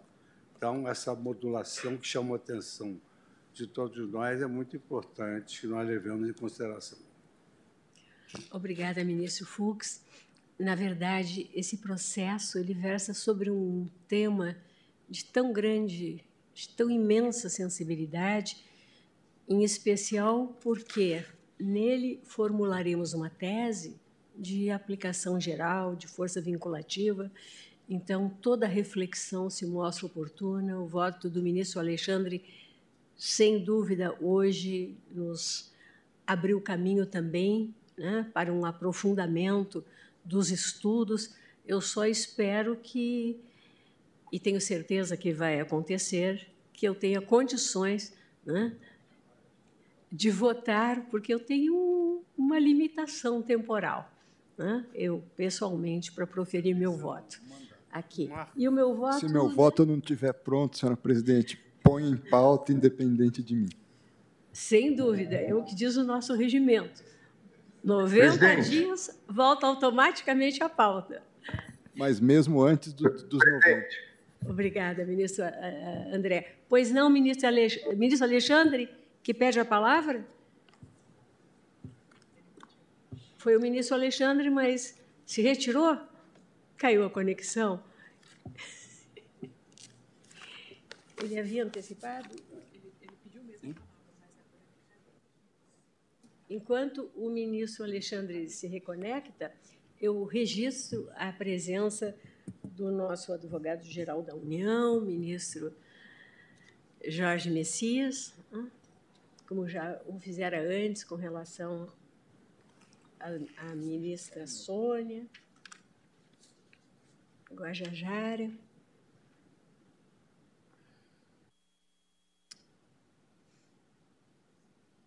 Será que há condições?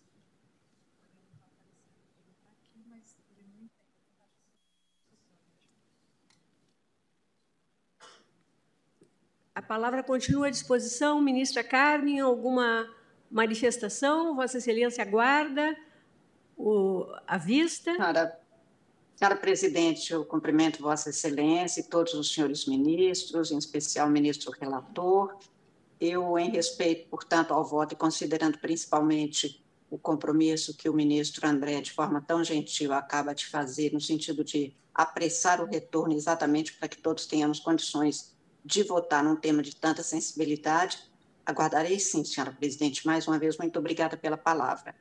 Com os meus cumprimentos a todos, incluídos os senhores advogados, Procurador-Geral da República e todos que nos assistem e que nos acompanham. Obrigada, presidente.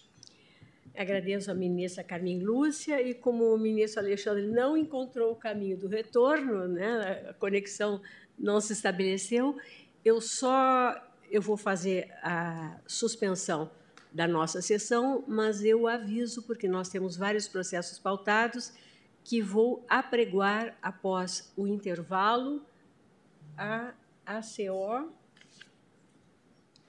1100. Está suspensa a sessão.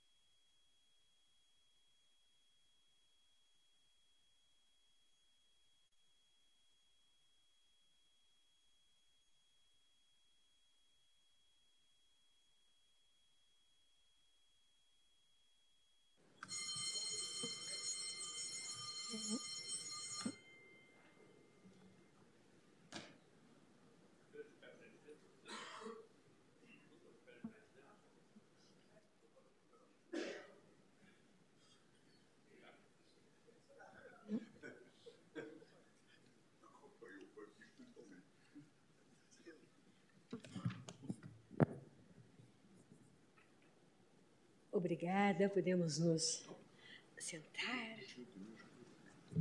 Declaro reaberta a sessão.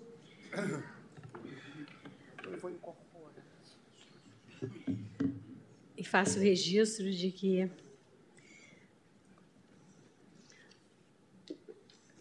dando prosseguimento a essa ênfase ao meio ambiente,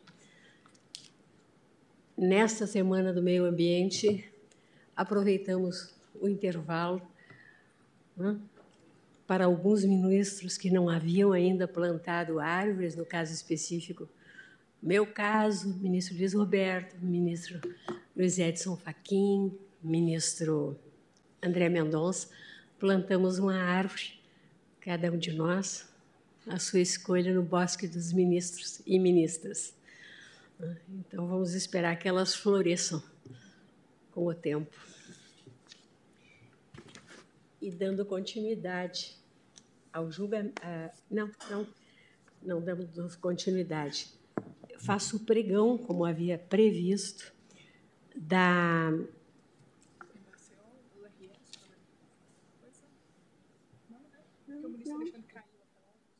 que o ministro ministro Alexandre, obrigada. Ministro Alexandre, ministro Alexandre de Moraes, me ouve? Vossa Excelência me ouve? É, no, logo após o voto de Vossa Excelência e antes de eu suspender, eu entendi que havia pedido a palavra, mas aí caiu ah, mas, a conexão. Está superado? Não tem problema. Está superado, presidente. Obrigado. Certo. Então, eu apregou agora a ação civil originária 1100, sob a relatoria do ministro Edson Fachin, em que autores Faustino Feliciano e outro, modo Batistela Reflorestamento SA, Estado de Santa Catarina, Fundação do Meio Ambiente, ainda à época era Fátima, e réus a, a União, a Fundação Nacional do Índio, FUNAI,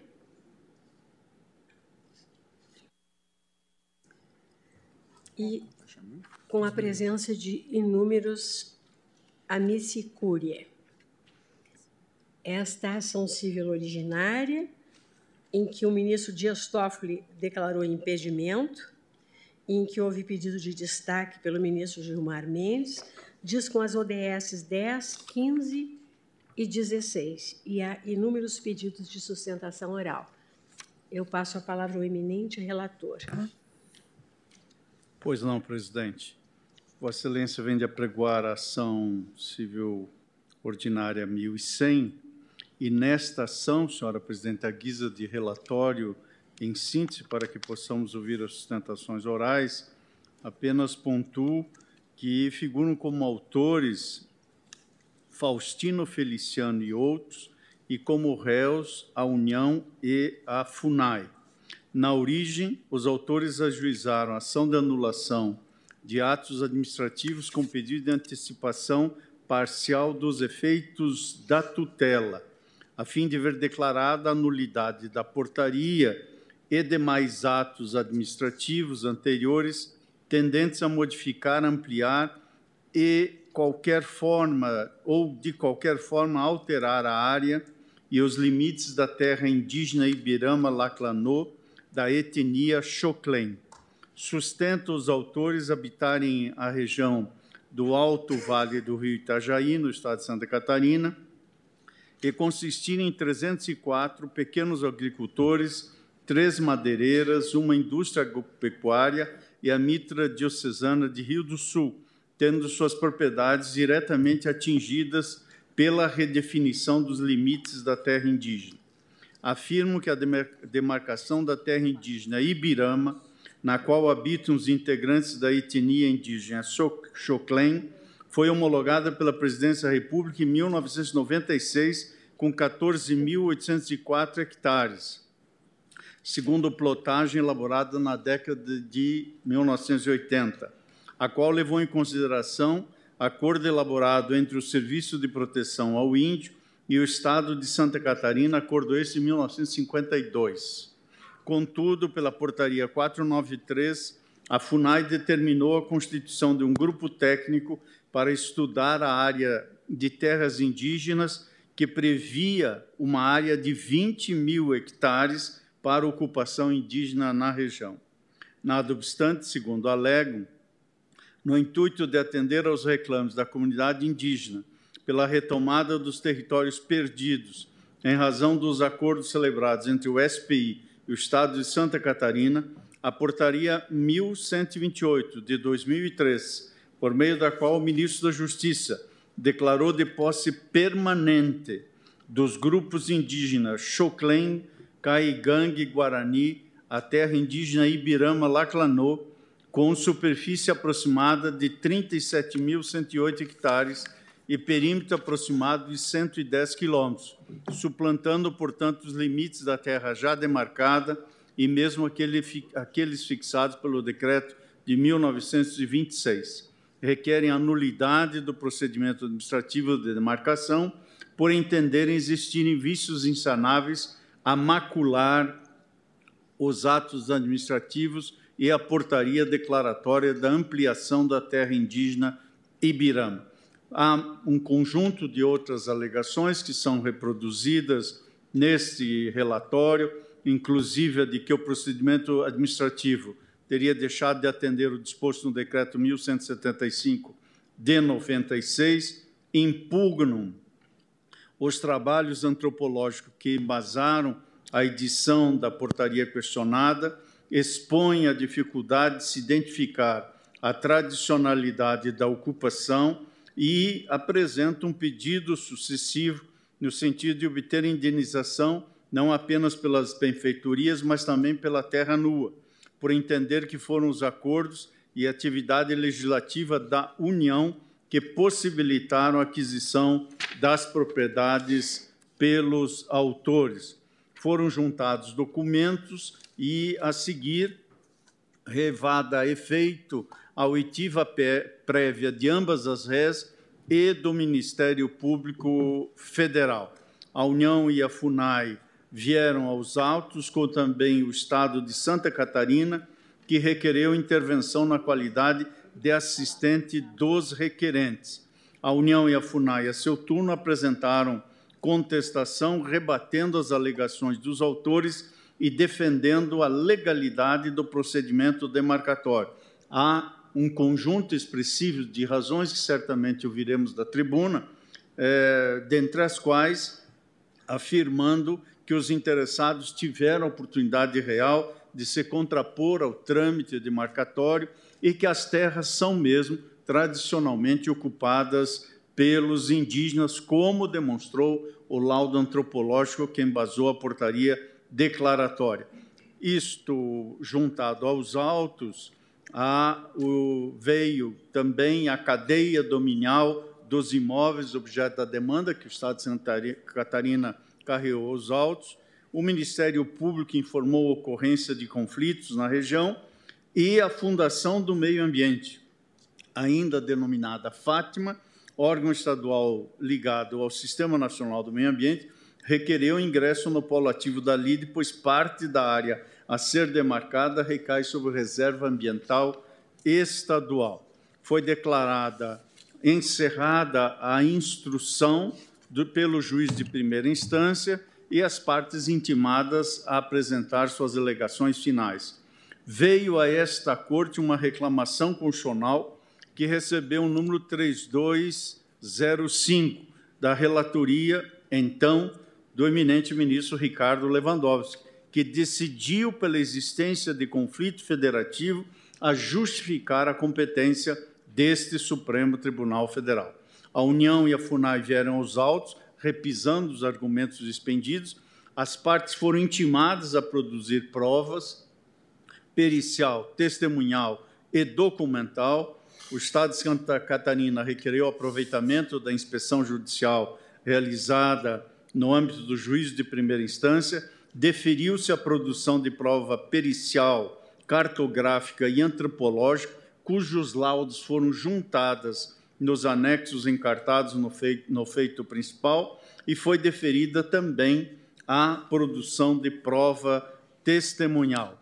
promover-se a juntada da integralidade dos processos administrativos referentes à terra indígena Ibirama-Laclanô, integrada à LIDE nos termos do artigo 232 da Constituição da República, a comunidade indígena Choclen-Laclano, o Laclanô, da terra indígena Ibirama, comparece aos autos defendendo a manutenção dos atos administrativos atacados na demanda.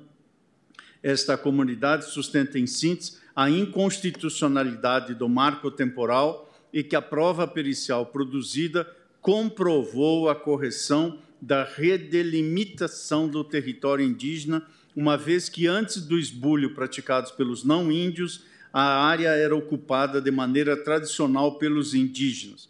Juntaram-se documentos, foi declarada a instrução, inúmeras outras manifestações vieram aos autos e anoto ainda a guisa do relatório, senhora presidente e eminentes pares, que em 29 de abril de 2019 realizou-se nesse Supremo Tribunal Federal e nesses autos audiência de conciliação e diálogo, na qual estiveram presentes representantes dos autores do Estado de Santa Catarina, do IMA, que é o Instituto do Meio Ambiente que sucedeu à fundação anterior, a Fátima, da Defensoria Pública da União, da própria União, da FUNAI, da comunidade indígena Choclen, e do INCRA, Instituto Nacional de Colonização e Reforma Agrária, esses últimos na qualidade de convidados. Dessa audiência produziu-se um documento que reproduz o ipsis literis é, é, neste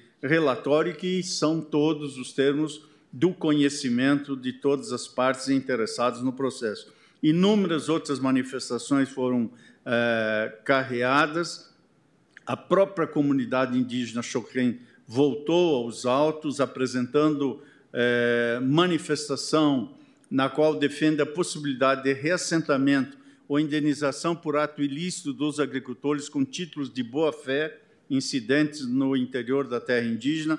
Novamente vieram aos autos o Instituto do Meio Ambiente, a FUNAI, o INCRA e também ah, as empresas Modo Batistella, Mobasa e Madeireira Odebrecht, bem como a União manifestou-se sobre o pedido secundário dos autores. Diversos elementos foram carreados, inclusive eventuais propostas conciliatórias que não restaram frutíferas e, finalmente, o pronunciamento da Procuradoria-Geral da República, que requereu o prosseguimento da ação e a improcedência dos pedidos. O pedido incidental de tutela provisória foi parcialmente por mim deferido em 20 de fevereiro de 2020 para suspender todos os efeitos do parecer 001 de 2017 AGU juntado a esses autos pela União em sede de delegações finais em relação a essa terra indígena, até o final julgamento do mérito deste feito.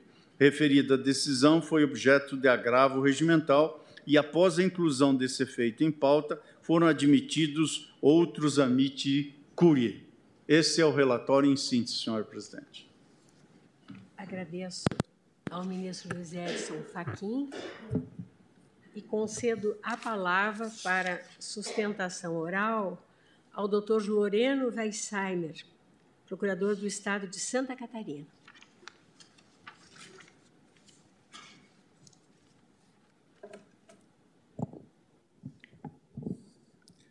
Excelentíssima senhora ministra presidente, senhora ministra Carmen Lúcia, parece que participa da sessão virtual, senhores ministros, senhor ministro Faquim, ministro relator, eminente procurador-geral da República, senhores advogados aqui presentes, partes, procurador-geral do Estado de Santa Catarina, eu vou falar em nome do Instituto do Meio Ambiente, do IMA. É, relatório do ministro já esclareceu bastante a questão que está posta nos autos. Né? Essa ação foi ajuizada pelos assim chamados terceiros interessados pelo decreto 1775 de 95, e lá os terceiros interessados são o IMA, os agricultores e cinco empresas que possuem áreas de terra na região é, que trabalham com reflorestamento. É, o IMA também ingressou como autor porque detém, é proprietário de uma área, uma reserva ambiental, que parte dela está dentro da área de ampliação é, pretendida pela FUNAI.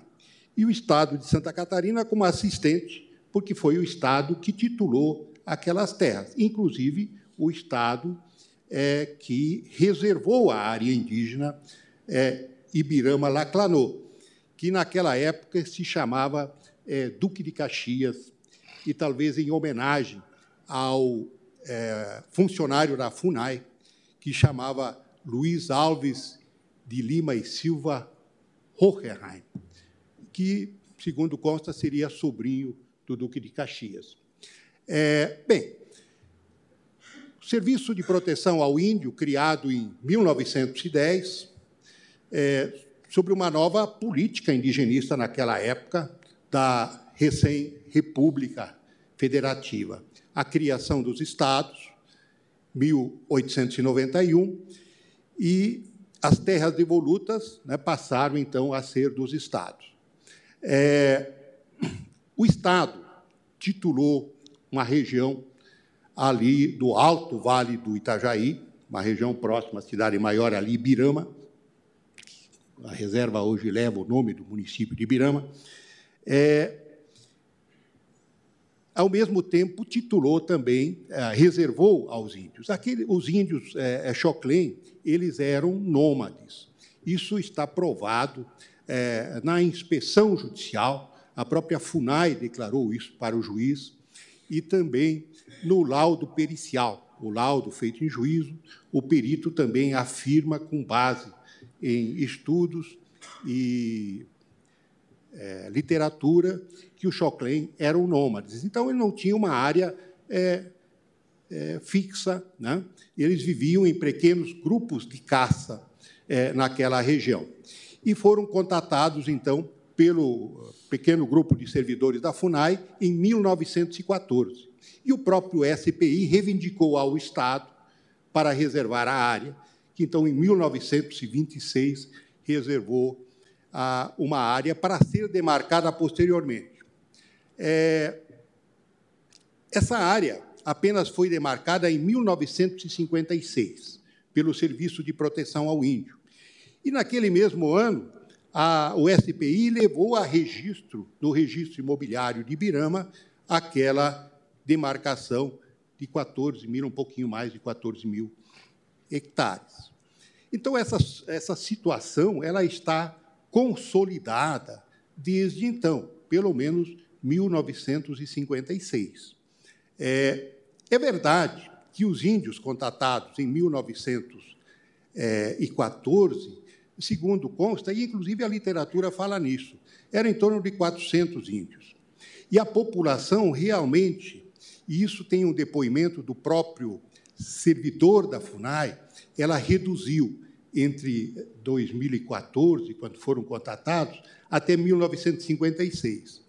É, segundo consta, por, pelo contato com a civilização e pela, por doenças, varíola, gripes. Né? Então, teve uma redução é, da, da população entre a década de 20 e a década de 50. E depois essa população voltou a crescer, voltou a, aumentar. E hoje há uma certa miscigenação. Tem 3% que são não índios, que também ocupam a reserva. E hoje já não são mais apenas Choclen, é, tem também é, é, guaranis e caigangues convivendo, certamente, com a concessão da FUNAI naquela reserva. Mas aqui é importante mencionar, e o primeiro item aqui da minha sustentação, é falar sobre o processo administrativo. Eu tenho trabalhado nesse assunto, nos processos administrativos de demarcação de terra indígena, e eu tenho constado uma lacuna, ministro Barroso. E eu acho uma lacuna grave no decreto 1775, de 1996, que ele não prevê a comunicação pessoal dos chamados terceiros interessados. Em nenhum momento comunicação pessoal, seja ela uma intimação ou uma citação, para participar do processo, ou para exercer o seu direito ao contraditório e ampla defesa.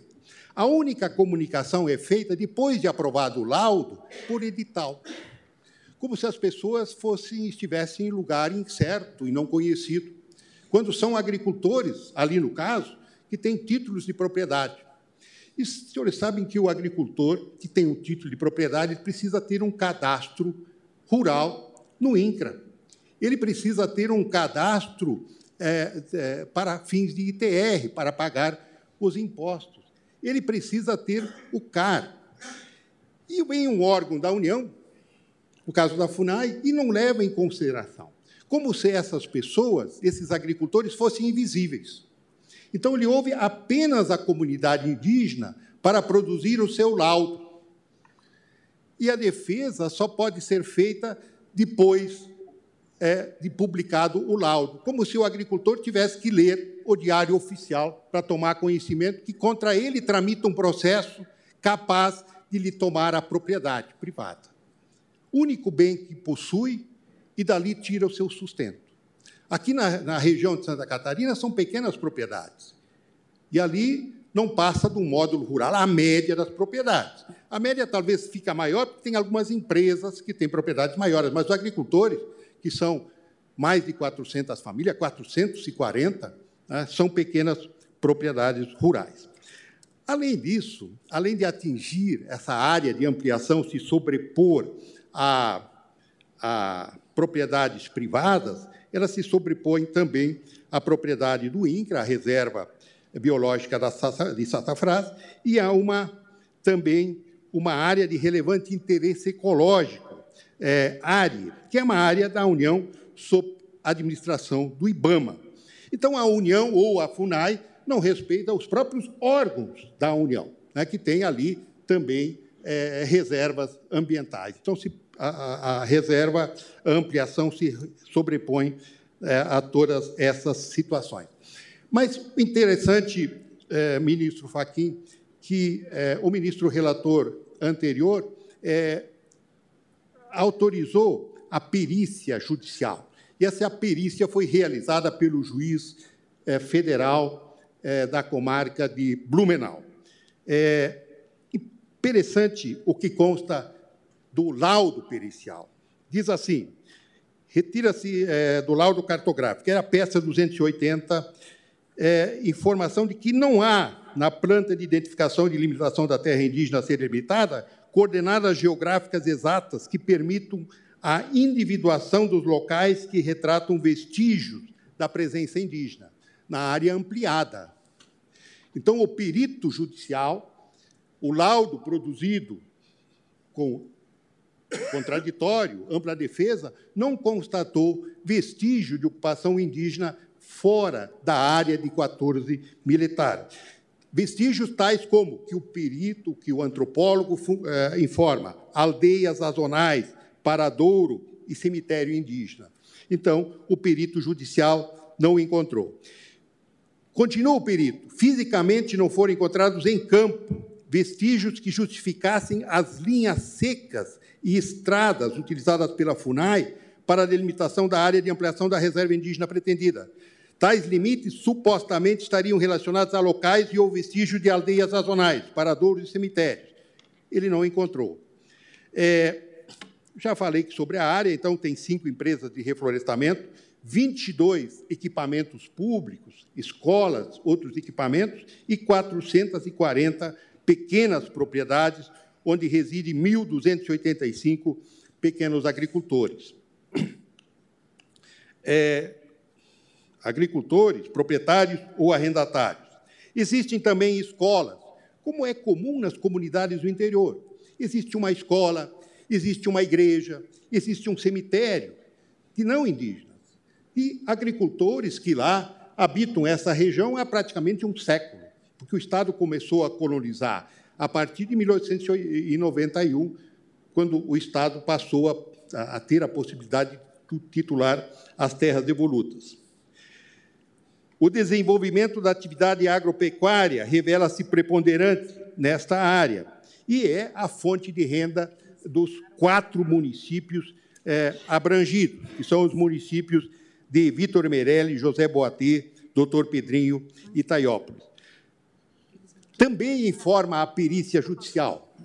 Os cartórios de registro de imóveis competentes verificou-se que todas as propriedades rurais situadas na área de ampliação da reserva indígena Ibirama-Laclanô são originárias de terras devolutas que foram cedidas pelo Estado de Santa Catarina aos colonizadores da região, eh, os quais precederam os autores na cadeia dominial. Quer dizer, foram os avós, bisavós dos atuais titulares que receberam os títulos através de uma companhia colonizadora que foi titulada pelo Estado de Santa Catarina. É, em alguns locais, a presença não indígena desde 1888. Então, uma presença não indígena muito antiga. Essa, essa ação ela tem uma relação, é, eu atendo até que é uma conexão, tem aqui uma mesma causa de pedir a, a do, do, do recurso extraordinário que estava é, sendo julgado anteriormente. Então, na, naquele recurso, é, iniciou por uma reintegração de posse do IMA em razão da invasão dos indígenas que derrubaram lá a, o sassafrás, a canela sassafrás, que é uma área em extinção. Então, em razão disso, o Estado criou essa área ambiental lá no Estado. Bem, é, senhores ministros, é, a fundamentação jurídica que nós estamos trazendo são os, é, a, a próprio texto da Constituição e os precedentes do Supremo Tribunal Federal. O advogado, quando vem à tribuna, ele vai falar o quê em matéria jurídica? Ele vai falar de precedentes. E aqui, então, nós temos o precedente da PET 3388, multi, né, muito citada é, nesse julgamento, que é geralmente que, é, que é, marcou é, a posição desse tribunal. É, e também a condicionante que diz que é vedada a ampliação de terra indígena já demarcada. Quer dizer, foi demarcada em 56 pelo SPI. 56, 56. Faz mais de meio século. Tá? Mais de meio século que ela foi demarcada. É, também existe, citamos aqui um precedente do RMS é, 29542, é, da ministra Carmen Lúcia, que reafirmou ser impossível a remarcação de área indígena demarcada antes do advento da Constituição de 88. Quer dizer, ela já foi demarcada em 56, a partir de um decreto do próprio Estado, lá em 26. É, esse ato foi homologado pela pela presidência da República, que, na verdade, chancelou é, esse ato, essa demarcação é, do SPI. É, temos aqui outras, é, outros é, precedentes, como o do RMS 29542, que prevê que, na verdade, eu já citei, ser impossível a remarcação de área indígena já demarcada. É, e aí, agora, a citação do voto da ministra Carmen Lúcia. É, a mudança de enfoque atribuída à questão indígena a partir da promulgação de 88, que marcou a evolução de uma perspectiva integracionista, que era da República, da velha República, para a de preservação cultural. Não é fundamento idôneo para amparar a revisão administrativa.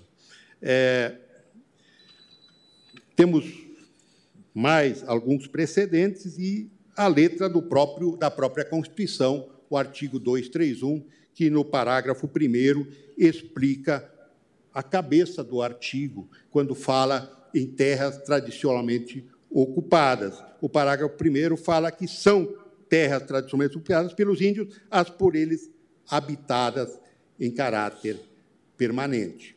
Então, nós entendemos importante a manutenção do marco temporal, e é claro que aquela decisão, aquele precedente importante, Raposa Serra do Sol, é, já deixou a possibilidade para que, naqueles casos em que houve expulsão e houve um renitente esbulho, aí não se aplica a regra do marco temporal.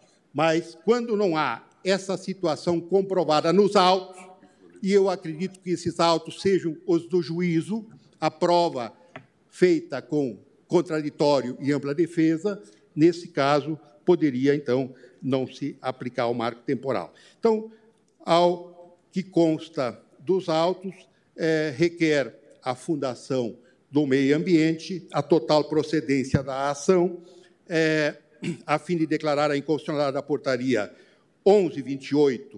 112803, por contrariar a jurisprudência do Supremo, por contrariar o artigo 5 55 da Constituição, por não ter obedecido o contraditório e ampla defesa, é, e o desprovimento também, é claro, do recurso extraordinário para manter aquela reserva ambiental é, do IMA. Apenas mais uma questão argumentativa após o pedido. O processo administrativo, que também deve seguir o princípio da ampla defesa e do contraditório, tem outros princípios importantes. O princípio da isonomia das partes, o princípio da verdade material. O administrador deveria se preocupar com isso, mas não faz, porque vai um único antropólogo e ouve apenas a comunidade indígena e desconhece a situação real. Então, esse processo infringe esse princípio também da verdade material da administração. A administração precisa ser honesta, honesta com todos, todos os cidadãos, seja índios, não índios, agricultores. Então, o direito ao contraditório foi ferido nesse processo. O direito à isonomia de tratamento foi ferido nesse processo. O princípio da verdade material também foi ferido nesse processo. Então, a atenção que se deva dar à prova produzida em juízo é importante. Por essas razões, eu peço novamente para a procedência total da ação. Muito obrigado. Agradeço ao doutor Loreno e, na verdade, eu identifiquei como a falar pelo Estado de Santa Catarina, porque esta, este foi o registro que foi feito, mas falou pelo IMA sem problema algum. Mas, por isso, o primeiro a falar seria o Estado de Santa Catarina, então eu chamo agora o Procurador-Geral do Estado de Santa Catarina, doutor Márcio Luiz Fogaça Vicari. Obrigado, senhora palavra. presidente.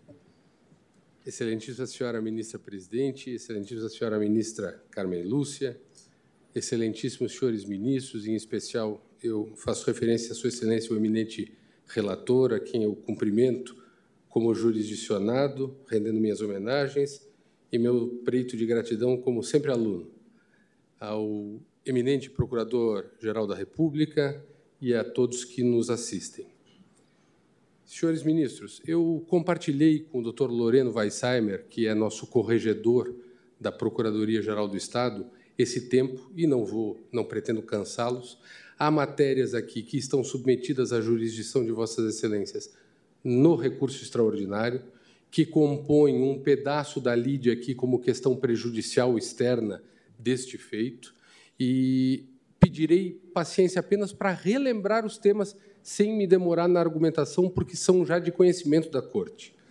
O, o, o Estado de Santa Catarina comparece a esse colendo tribunal para reiterar a compreensão que tem de que ah, é necessário para se complementar aquilo que a Constituição diz textualmente como terras tradicionalmente ocupadas, que se estabeleça um limite temporal para isso.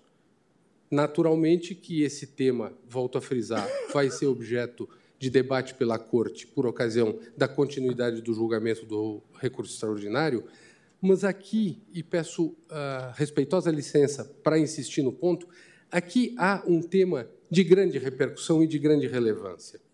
A, a compreensão, e eu aqui me valho do que já foi dito nessa corte por seus eminentes ministros, inclusive nos precedentes que foram citados agora há pouco, não só aquele da lavra da eminente ministra Carmen Lúcia, como Uh, o recurso de mandado de segurança 29087, de que foi relator para o acordo o eminente ministro decano Gilmar Mendes, em que assentaram a necessidade prática de fixação de um termo, de um marco temporal, para evitar a abertura, quiçá demasiada, na identificação do que foi área já ocupada em algum tempo por uh, indígenas.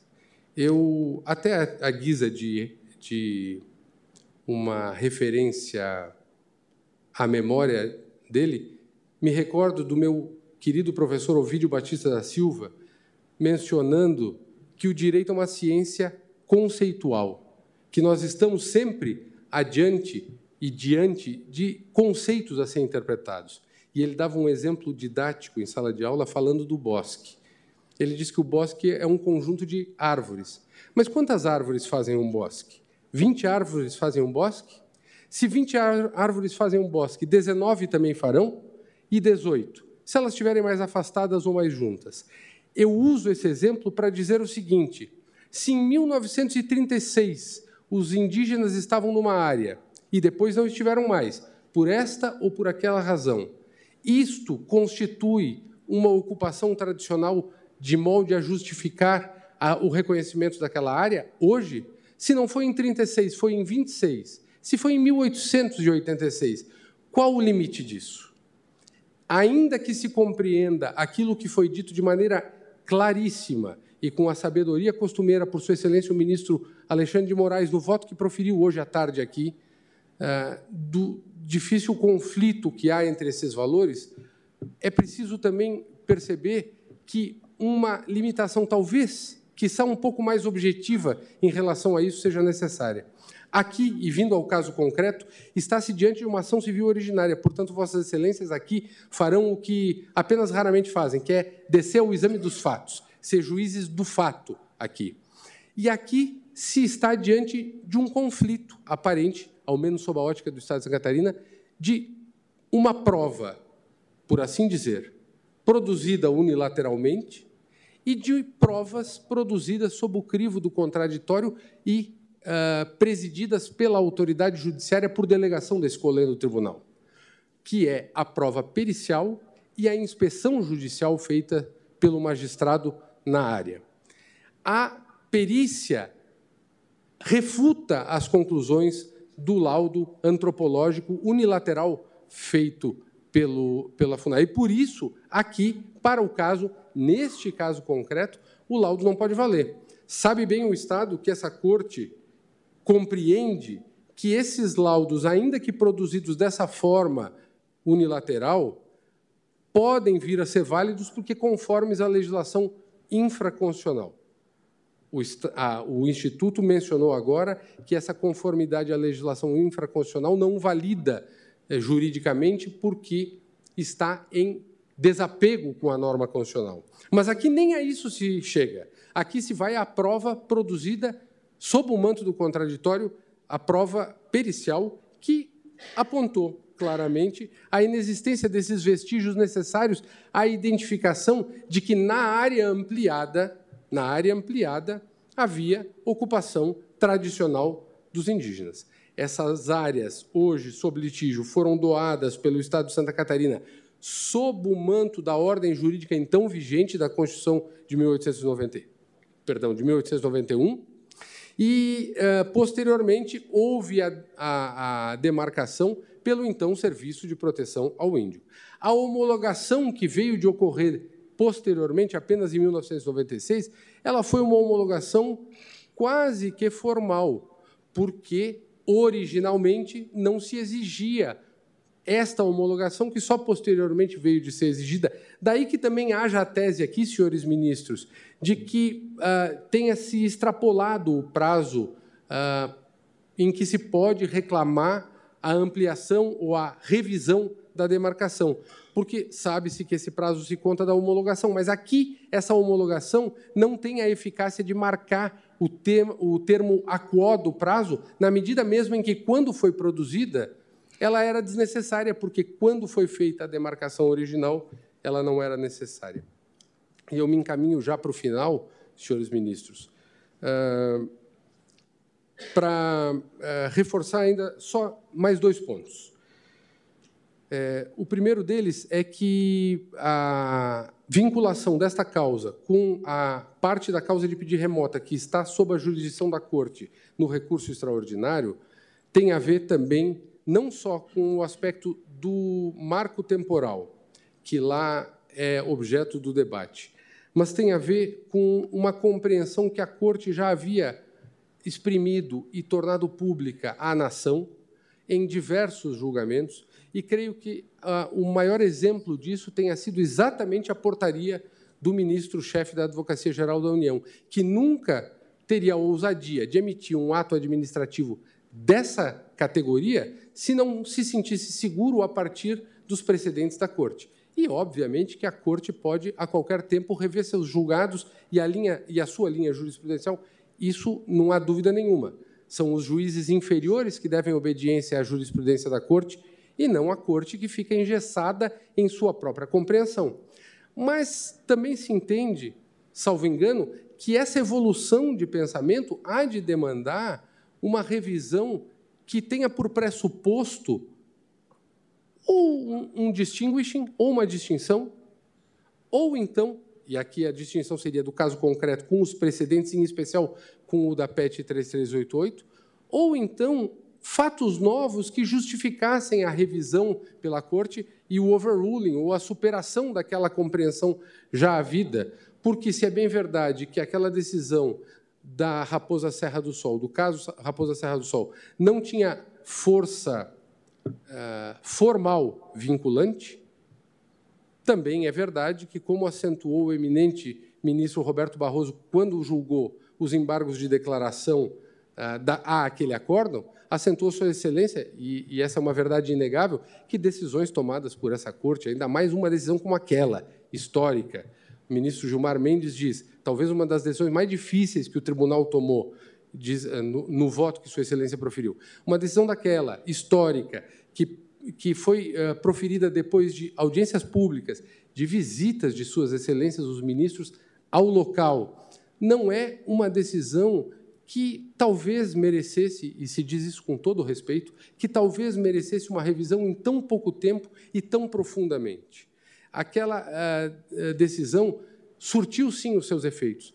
Talvez dali para diante nem tudo tenha se resolvido, mas isso talvez também seja da vida.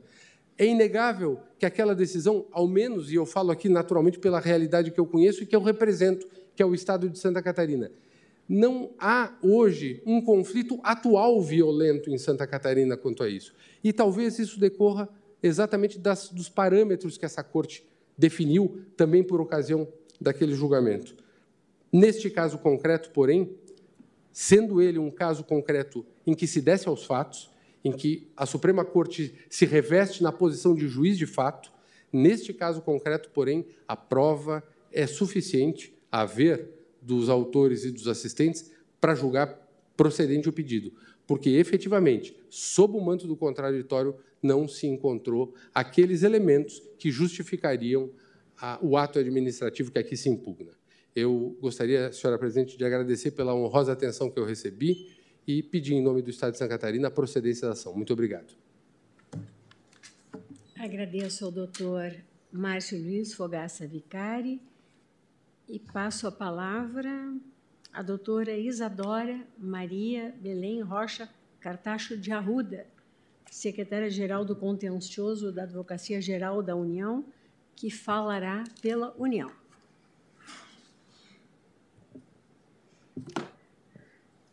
Excelentíssima senhora ministra presidente desse Supremo Tribunal Federal, excelentíssimo senhor relator, ministro Edson Fachin, excelentíssima senhora ministra Carmen Lúcia, excelentíssimos ministros, excelentíssimo senhor procurador-geral da República, colegas advogadas, advogados, colegas servidores. A ação sob julgamento foi proposta por particulares é, em litisconsórcio e tem por objetivo, como já foi dito aqui, a nulidade da portaria número 11.128, perdão, de 2003, do Ministério da Justiça. Foi alegado na, no pleito autoral que a portaria teria indevidamente ampliado os limites de um até um reserva indígena, de 14 para 37 mil hectares, aproximadamente, e que haveria vícios no processo demarcatório. Os autores também requerem, subsidiariamente, a percepção de indenização em pleito formulado somente contra a União, pela indenização da terra nua e também pelas benfeitorias realizadas. Excelências, a portaria do Ministério da Justiça, objeto desta CO, foi editada em 13 de agosto de 2003, há quase 20 anos. Ela declara ser de posse tradicional indígena a área de 37 mil hectares, denominada Terra Indígena Ibirama Laclanô, tradicionalmente ocupada, tradicionalmente ocupada pelos povos indígenas Xokleng, Caingangue e Guarani atualmente. Desde já, a União gostaria de pontuar nesta tribuna que vem defender o ato do Poder Executivo, editado, como dito, há quase 20 anos, e que reflete um significativo passo do Estado brasileiro no sentido de cumprir o dever imposto pelo artigo 231 da Constituição, dever de demarcação e de proteção das terras tradicionalmente ocupadas pelos povos indígenas. Dever e compromisso que é aqui reafirmado. Trata-se da própria legitimação constitucional deferida de direitos originários dos povos indígenas pelas terras que tradicionalmente ocupam, e trata-se também do reconhecimento do Constituinte sobre aspectos do patrimônio imaterial identitário desses povos, de sua organização social, seus costumes, suas línguas, suas crenças e suas tradições. Eu acrescento, excelências, iniciativas empreendidas já neste ano de 2003 quando já foram homologadas, até o momento, seis terras indígenas nos estados do Acre, Amazonas, Alagoas, Ceará, Rio Grande do Sul e Goiás. Trata-se excelência de, excelências de compromisso da União, que se reflete também em atos como a criação do Ministério dos Povos Indígenas, chefiados pela ministra Sônia Guajajara, que hoje nos, nos honrou nesta plateia, e com a nomeação da doutora Joênia Wapchana para a presidência da FUNAI. Feitas essas breves, porém necessárias considerações, eu passo agora a tratar especificamente do caso em julgamento. E neste caso, excelências, os autos revelam, sim, que as comunidades indígenas envolvidas nesta controvérsia possuem, por força do texto constitucional e diante de qualquer da ausência de qualquer vício no procedimento administrativo, o inequívoco direito à posse das terras aqui tratadas direito que emana do artigo 231, que qualifica as terras tradicionalmente ocupadas e que foi demonstrado nesses autos. Eu peço licença para fazer uma referência ao voto proferido por Sua Excelência o ministro Edson Fachin no plenário virtual, que aponta que o laudo antropológico foi efetivamente corroborado pela perícia judicial antropológica, que também identificou a tradicionalidade na ocupação da terra.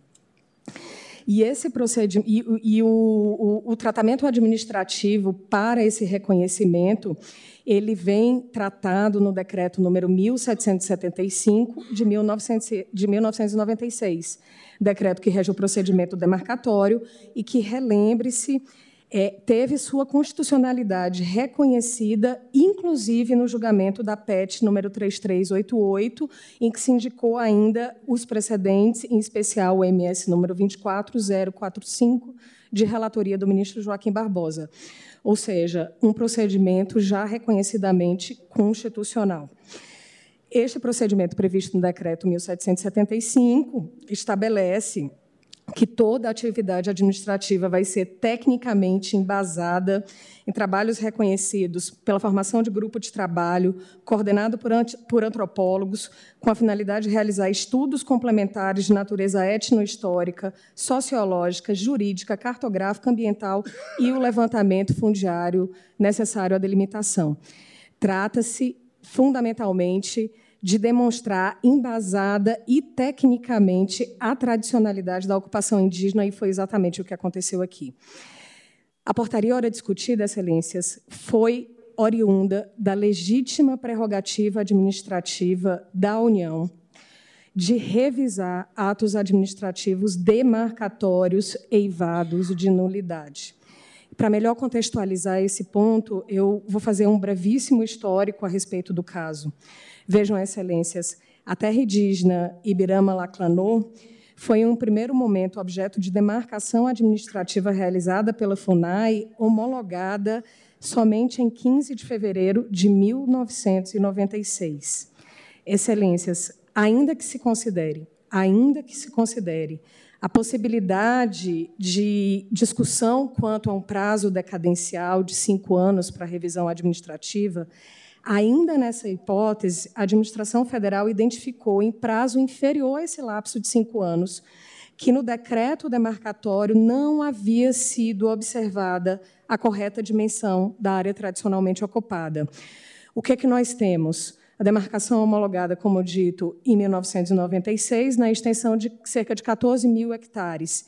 E logo em seguida, em estudos iniciados em 1997, ah, que foram concluídos com proposta de identificação e delimitação de terra tradicional com área de cerca de 37 mil hectares. Esses novos estudos estão consubstanciados nas portarias número 923, de 1997, e 583 de 1998, que foi determinado pelo então presidente da FUNAI a constituição de grupo técnico para realizar o reestudo da delimitação da terra indígena aqui em debate. Excelências, o que temos, então, é que, num prazo inferior a cinco anos, a administração iniciou o processo de revisão dos limites territoriais inicialmente firmados, o que resultou, ao fim, na Portaria 1128 de 2003.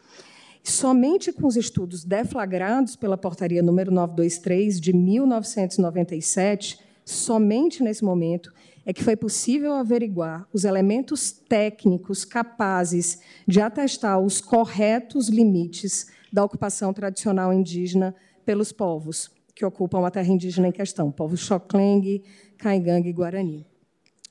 Também, também não há que se falar aqui em ofensa ao contraditório e ampla defesa. No bojo do processo administrativo, que, reitero, a, a, o seu regramento já foi reconhecido como constitucional por esse Supremo Tribunal Federal, foram garantidos contra, o, o, as garantias de contraditório e ampla defesa, com efetiva oferta e efetiva apreciação das contestações e razões apresentadas.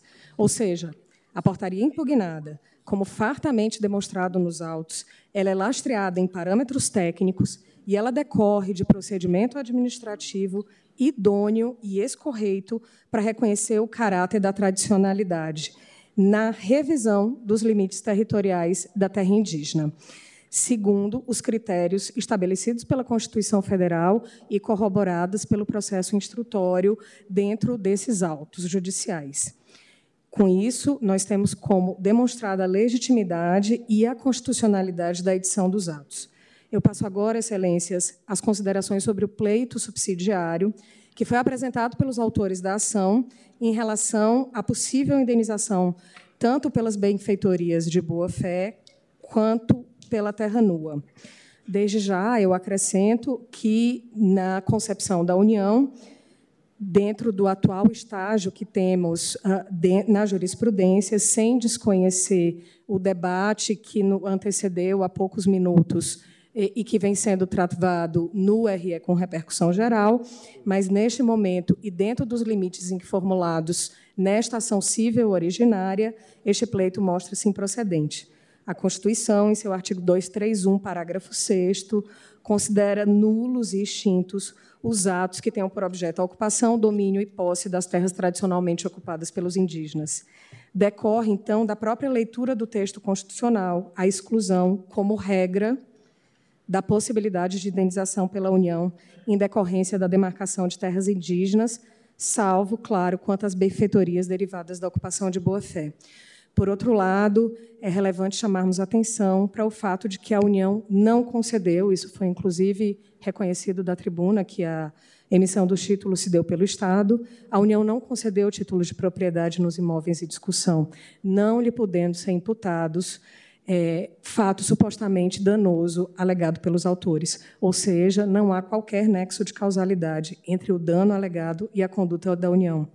Eu relembro, por fim, já caminhando para o encerramento, o entendimento dessa Suprema Corte, reafirmado, cito aqui apenas como exemplo as ACOs 362 e 366, julgadas em 2017 por esse plenário, quando se assentou que as terras tradicionalmente ocupadas pelos indígenas jamais foram consideradas terras devolutas, sendo ainda inválidos os títulos expedidos sobre tais áreas. Com essas considerações, a União manifesta-se pela improcedência da ação civil originária, número 1100, com reconhecimento da legalidade da portaria número 1128 de 2003. Por fim, ao tempo que agradeço a atenção de Vossas Excelências, a Advocacia Geral da União aguarda e confia uma posição definitiva dessa Suprema Corte sobre a questão que perpassa tanto o SACO como o RE com repercussão geral, que certamente trará a pacificação e a segurança jurídica para todo esse país, para todos os povos envolvidos, para esta que é uma das questões mais relevantes e delicadas no país neste momento. Muito obrigada. Agradeço a doutora Isadora. E veremos agora o doutor Marcos Felipe Aragão Moraes, que falará pela Ré FUNAI.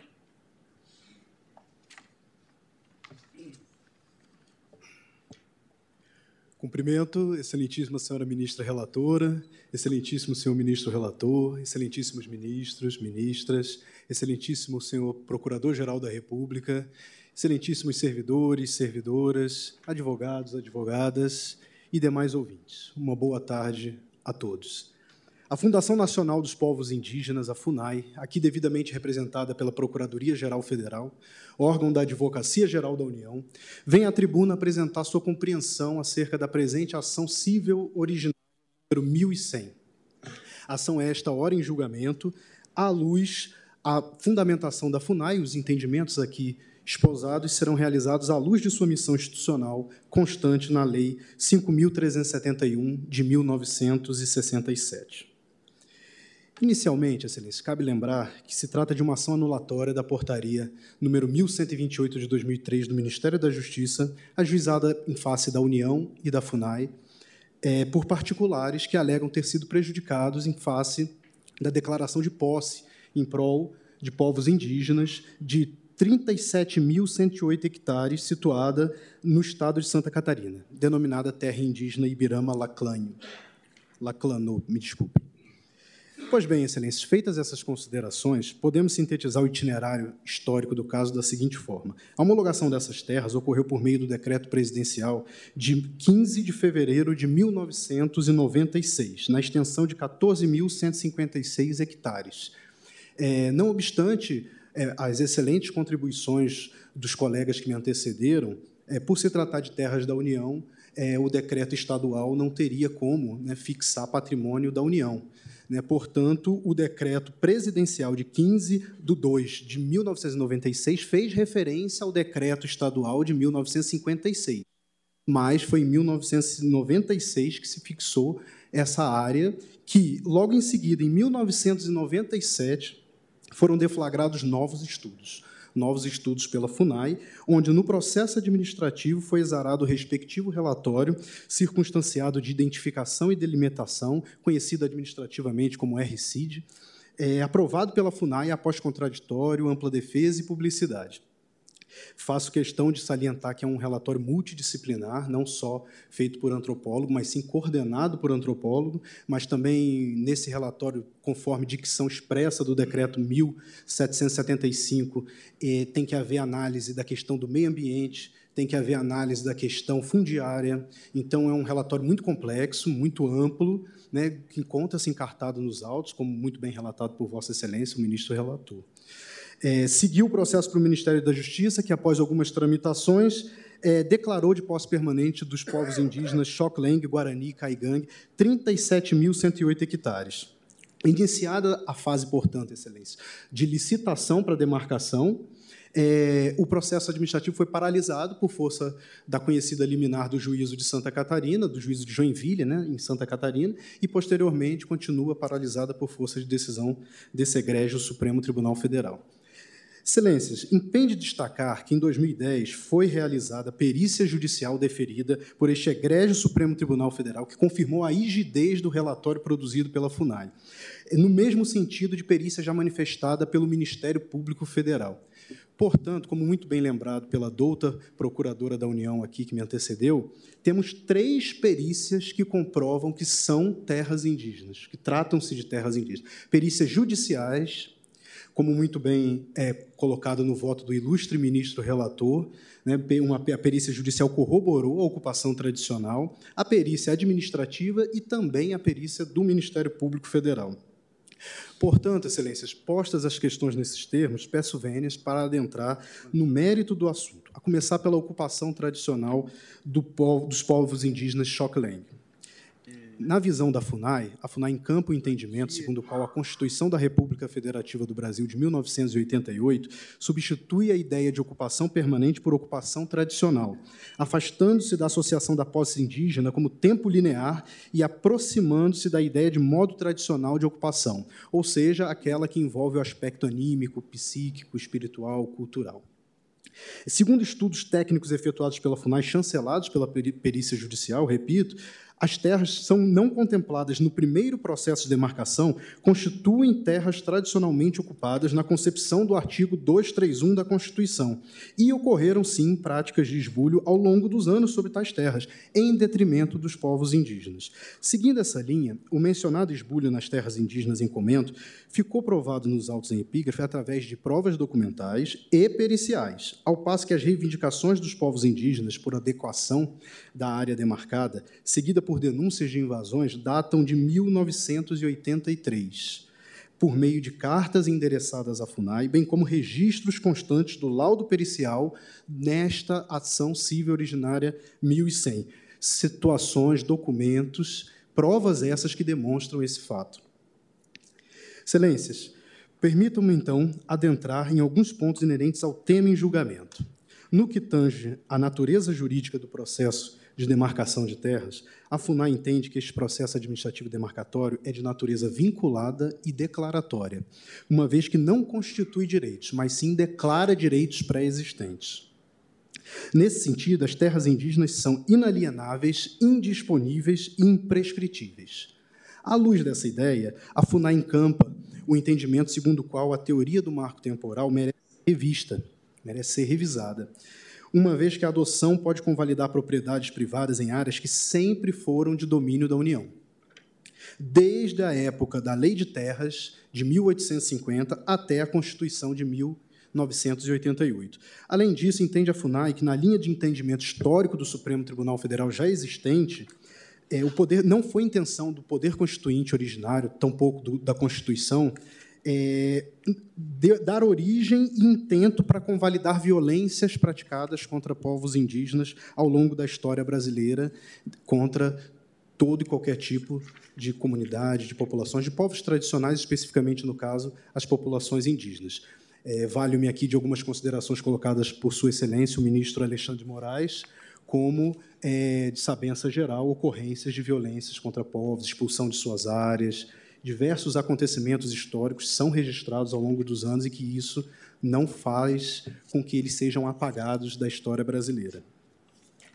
Prosseguindo nesse assunto, Excelência, para o conceito de renitente esbulho, no entender da FUNAI, é essencial ressaltar que a posse indígena se difere da posse civil, de forma que a ausência física dos povos de seus territórios não necessariamente desfigura a tradicionalidade da ocupação indígena, na linha do entendimento histórico que possui esta Igreja Corte Constitucional. Assim, a definição de esbulho deve estar vinculada aos usos, costumes e tradições desses povos ou seja, a permanência de vínculo anímico e psíquico entre os povos indígenas e seu território. Vale salientar a Vossa Excelência que esse é o entendimento da Corte Interamericana de Direitos Humanos nesse tema, quando fala que a qualquer tempo é possível aos povos indígenas reivindicar suas terras, ainda que existam laços espirituais e culturais desses povos com o seu território.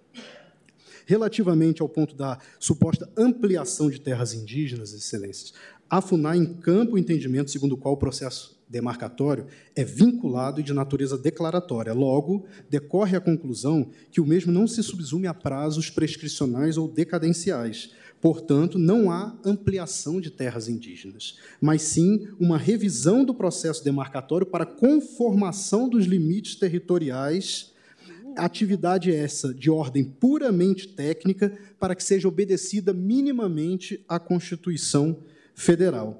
Eu peço vênias aqui para citar um trecho, um pequeno trecho do voto do excelentíssimo ministro Roberto Barroso nos embargos de declaração da própria PET 3388. O acordo embargado não proíbe toda e qualquer revisão do ato de demarcação. A limitação prevista no acórdão alcança apenas o exercício da autotutela administrativa. Essa foi a menção feita por Sua Excelência. Outro ponto que merece destaque é o trabalho de identificação e delimitação de povos indígenas, que aqui faço uma breve passagem só para registrar que é um grupo técnico constituído por portarias publicadas, composto por antropólogos, sim, mas por outros profissionais, coordenado por esse antropólogo, e à luz do decreto 1775 de 96, e tem todo um trâmite e vários requisitos de ordem técnica, muito, muito abordados por todos os profissionais envolvidos, são peças extensas, robustas e muito substanciais. Ainda, a FUNAI entende que há o dever de tutela do direito de posse dos povos indígenas sobre suas terras, independentemente do processo de demarcação. Ademais, no que concerne à possibilidade de dupla afetação da área e a gestão de terras indígenas sobrepostas à unidade de conservação, a FUNAI entende que essa dupla afetação pode configurar um instrumento de duplo gerenciamento benéfico para a proteção ambiental dessas áreas. Mas não somente pode perder, não podemos, desculpem, não podemos perder de vista a prevalência do usufruto exclusivo dos povos indígenas sobre suas terras de ocupação tradicional, por expressa dicção do artigo 231 da Constituição Federal. Ora, excelências, em suma, a visão da FUNAI, em arremate a todas as ponderações e argumentações até aqui tecidas, como as condicionantes da PET 3388 não são vinculantes, como expressamente ficou afirmado aqui no âmbito desta Suprema Corte, elas merecem ser revistas à luz desse entendimento, ora explicitado. E me aproximando do encerramento, é, passo ao ponto relativo à indenização da terra nua. Verifique-se que o texto constitucional não resguarda esse tipo de indenização. Logo, no entendimento da FUNAI, é inviável juridicamente esse pedido. Ou, conforme bem afirmado pela Procuradoria-Geral da República nesses autos, peço vênia para ler a passagem, abre aspas, a pretensão indenizatória pela terra nua, a qual, considerado o conteúdo do artigo 231 da Constituição da República, não cabe ser oposta à União, devendo ser buscada, eventualmente, em face de Estado-membro responsável pela titulação dos imóveis incidentes sobre terras indígenas. Partindo dessas linhas e já entrando no fim, excelências, é, peço vênias aqui para fazer menção a uma famosa passagem de Shakespeare, é, já citada algumas vezes por Sua Excelência, o ministro Luiz Fux, é, segundo a qual, abro aspas, um homem, quando caminha, o que vai à sua frente é realmente o seu passado. E nesse momento, ao mergulharmos no passado e na história do Brasil, podemos ver claramente que precisamos amadurecer e reconhecer direitos fundamentais dos povos indígenas, como uma importante forma de afirmação do fundamento constitucional da dignidade da pessoa humana e do princípio da igualdade numa sociedade brasileira pluralista como temos. Por todo exposto, a FUNAI requer a improcedência dos pedidos iniciais da presente ação civil originária número 1100 deste Egrégio Supremo Tribunal Federal e a confirmação da portaria número 1128 de 2003 do Ministério da Justiça. Por fim, agradeço a todos e desejo uma excelente tarde e ao entendimento da FUNAI. Muito obrigado. Agradeço ao doutor Marcos Felipe Aragão Moraes, que falou pela FUNAI. Passo a palavra ao doutor Rafael Modesto dos Santos, que falará pela comunidade indígena Xokleng. Muito obrigado, presidente. É, já desde logo cumprimento Excelência, é, cumprimento o ministro relator, os demais ministros, cumprimento também a ministra é, Carmen Lúcia, que imagino que ainda está é, acompanhando pela via virtual. É, quero cumprimentar também o Procurador-Geral da República, Augusto Aras, cumprimentar os advogados, advogadas, especialmente os advogados indígenas, né, que têm um papel extremamente importante na defesa da causa indígena, principalmente em relação às é, demarcações, e cumprimentar também o povo Choclen, que ainda se sustenta aqui, é, ademais é, do povo estar tá cansado acompanhando no acampamento aqui em Brasília, né? viagem longa de ônibus para acompanhar, e esperamos que possam ficar até a semana que vem para poder é, assistir, quem sabe, o desfecho deste julgamento. Ministro relator, Sua Excelência admitiu a comunidade como é, litisconsorte no ano de 2016 e permitiu, inclusive, é, estarmos aqui podendo trazer alguns argumentos que podem acrescentar nos votos de Suas Excelências. Né? É, seguido da decisão de Sua Excelência, que muda um pouco do paradigma é, com relação à visão é, dos indígenas pela corte, que no caso Raposa admitiu tão simplesmente como assistente simples, não é? É importante destacar há uma virada no entendimento completamente importante e sedimentando esse entendimento do litisconsórcio necessário. Nesse sentido, também faço destaque é, aos precedentes trazidos pelos é, colegas, advogados, procuradores do Estado de Santa Catarina, não é? seja o, uma, o RMS 29542, o 29089, salvo engano, o ARI, que está na pauta referente à terra indígena Limão Verde do povo Terena, é?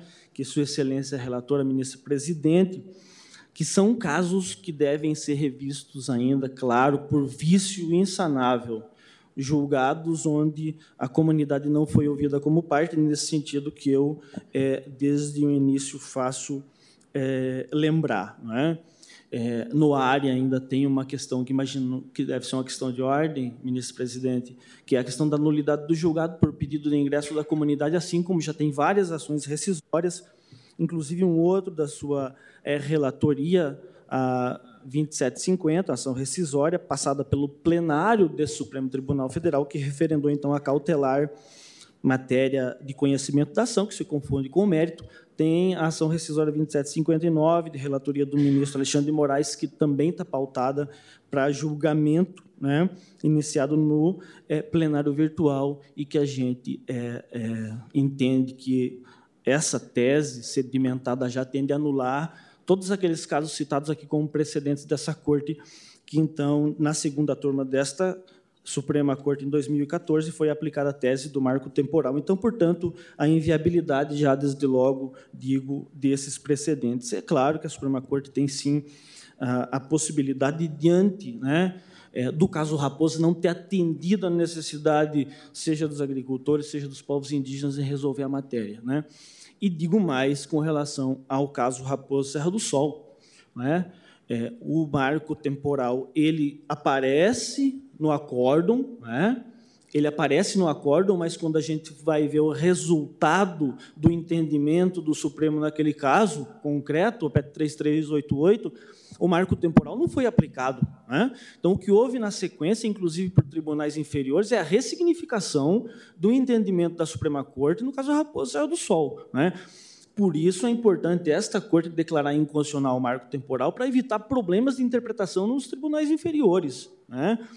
Tanto que, é, digo, é, se o marco temporal fosse aplicado no caso Raposa Serra do Sol, a demarcação teria se dado em ilhas mas nunca de forma contínua, como se operou então naquele caso. É, e aí, então, é, a gente traz alguns elementos aqui. Acho que o mais importante que foi destacado no voto do ministro Alexandre de Moraes hoje é o esbulho em face da comunidade indígena. Né? No caso do Choclen, foi extremamente violento, e a gente sabe a história dos bugreiros. É?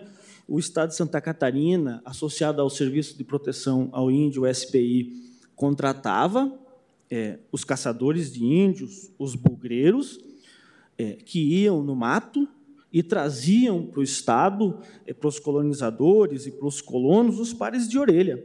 Entregava o par de orelha e recebia dinheiro por isso. Né? E tem passagem extremamente importante que eu quero destacar, é, mas antes dizer o seguinte, é, que no início do século passado, justamente quando foi criado o SPI, é, quando João Mendes Júnior se debruçou sobre a matéria, que foi ministro da Suprema Corte e construiu, elaborou a tese do indigenato, é, teria sido demarcado ou reservado ao Choclen o mesmo tamanho da terra hoje demarcada pela FUNAI é, e reconhecida por meio de laudo antropológico de 37 mil é, hectares, 37 mil é, e 18, né? É, hectares. Então, a gente viu ao longo do século passado, com a ação dos bugreiros, os caçadores de índios, essa terra sendo diminuída.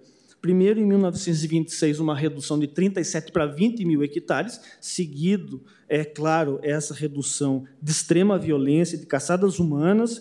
E aí a gente viu, então, na década de 50, mais uma redução importante do território. Né?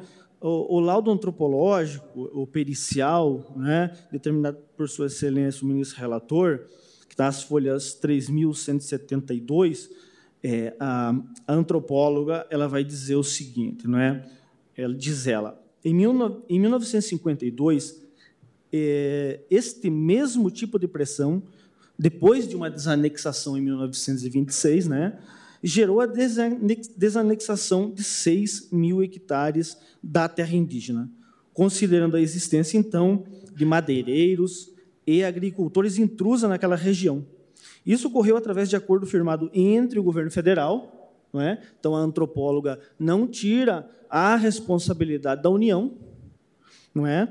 através da sétima inspetoria do SPI, e o governo do estado de Santa Catarina, aí então uma corresponsabilidade nessa expulsão violenta. É? Então, que, autor, que alterou, é, segue a antropóloga, que alterou os limites descritos no decreto 1770, é, desculpa, no decreto 15 de 1926, reduzindo a extensão da terra indígena para 14.048 hectares. Então, isso está no lado antropológico, na CO 1100, folhas 3.185. Né?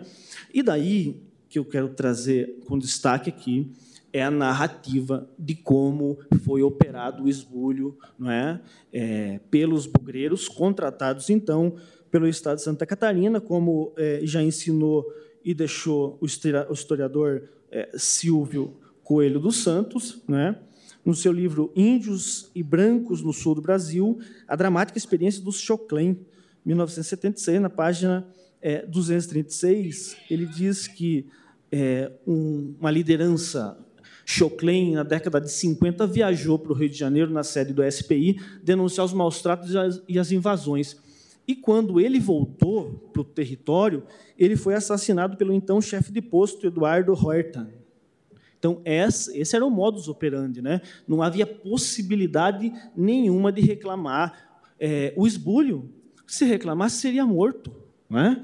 E, e, isso, então, seguido de atos de extrema violência, a gente sabe que foi o SPI é, no Brasil, porque todo mundo, todos nós conhecemos, né, o relatório Figueiredo, produto de uma CPI de 1967, das atrocidades do Serviço de Proteção é, aos Índios, não é? E aí o professor Silvio Coelho dos Santos ele toma um depoimento a um bugreiro. E eu quero fazer destaque aqui porque isso é doloroso para nossa história, é triste para nossa história e carece de reparação. E reparação, a devolução das terras para os indígenas, é, que foram tomadas sob o assalto, é um início de reparação, sim, não é? Mas, é claro, o desmatamento das terras, né, a derrubada das araucárias, as, além das expulsões violentas, carecem também de uma espécie de indenização por dano ambiental, dano moral é, aos indígenas. É necessário que, em algum tempo, a gente possa discutir isso, e daí, para comprovar essa violência, é, diz o professor Silvio Coelho dos Santos. Segundo um depoimento que obtive é, do bugreiro Ireno Pinheiro, e ele dá o um nome ao é, caçador de índio, em 1972, na localidade de Santa Rosa de Lima, afugentavam-se os índios pela boca da arma.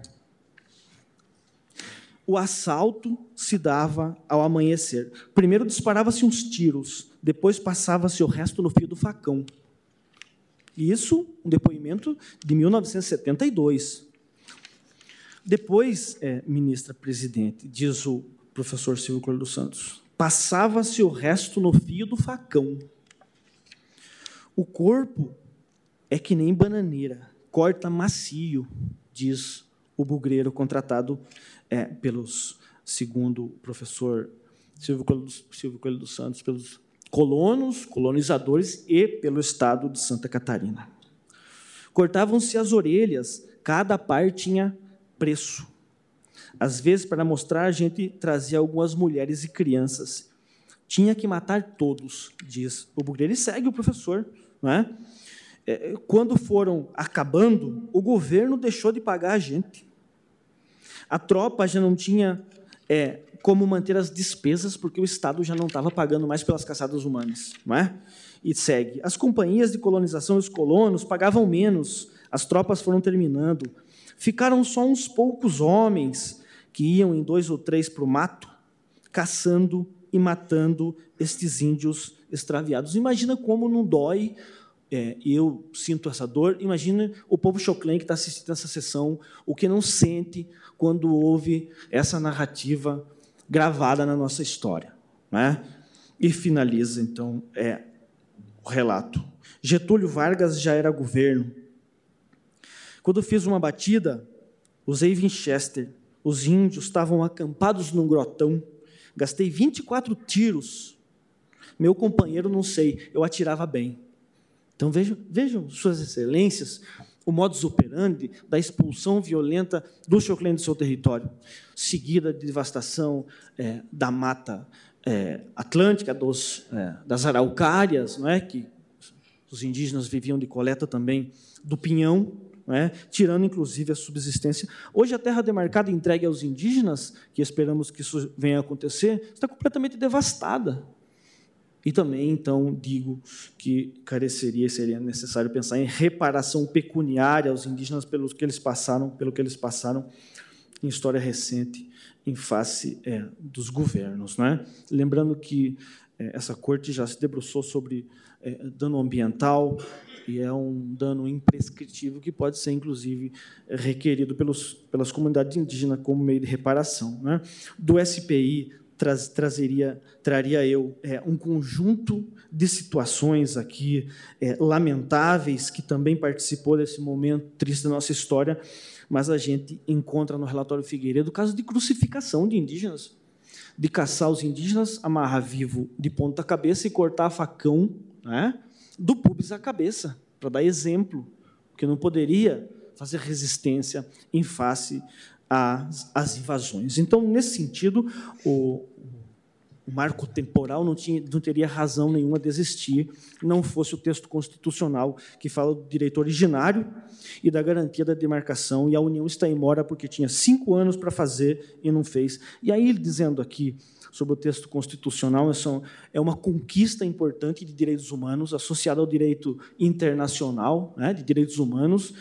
Então, portanto, é uma cláusula pétrea esse direito é, encravado no nosso artigo 231, no artigo 232 também.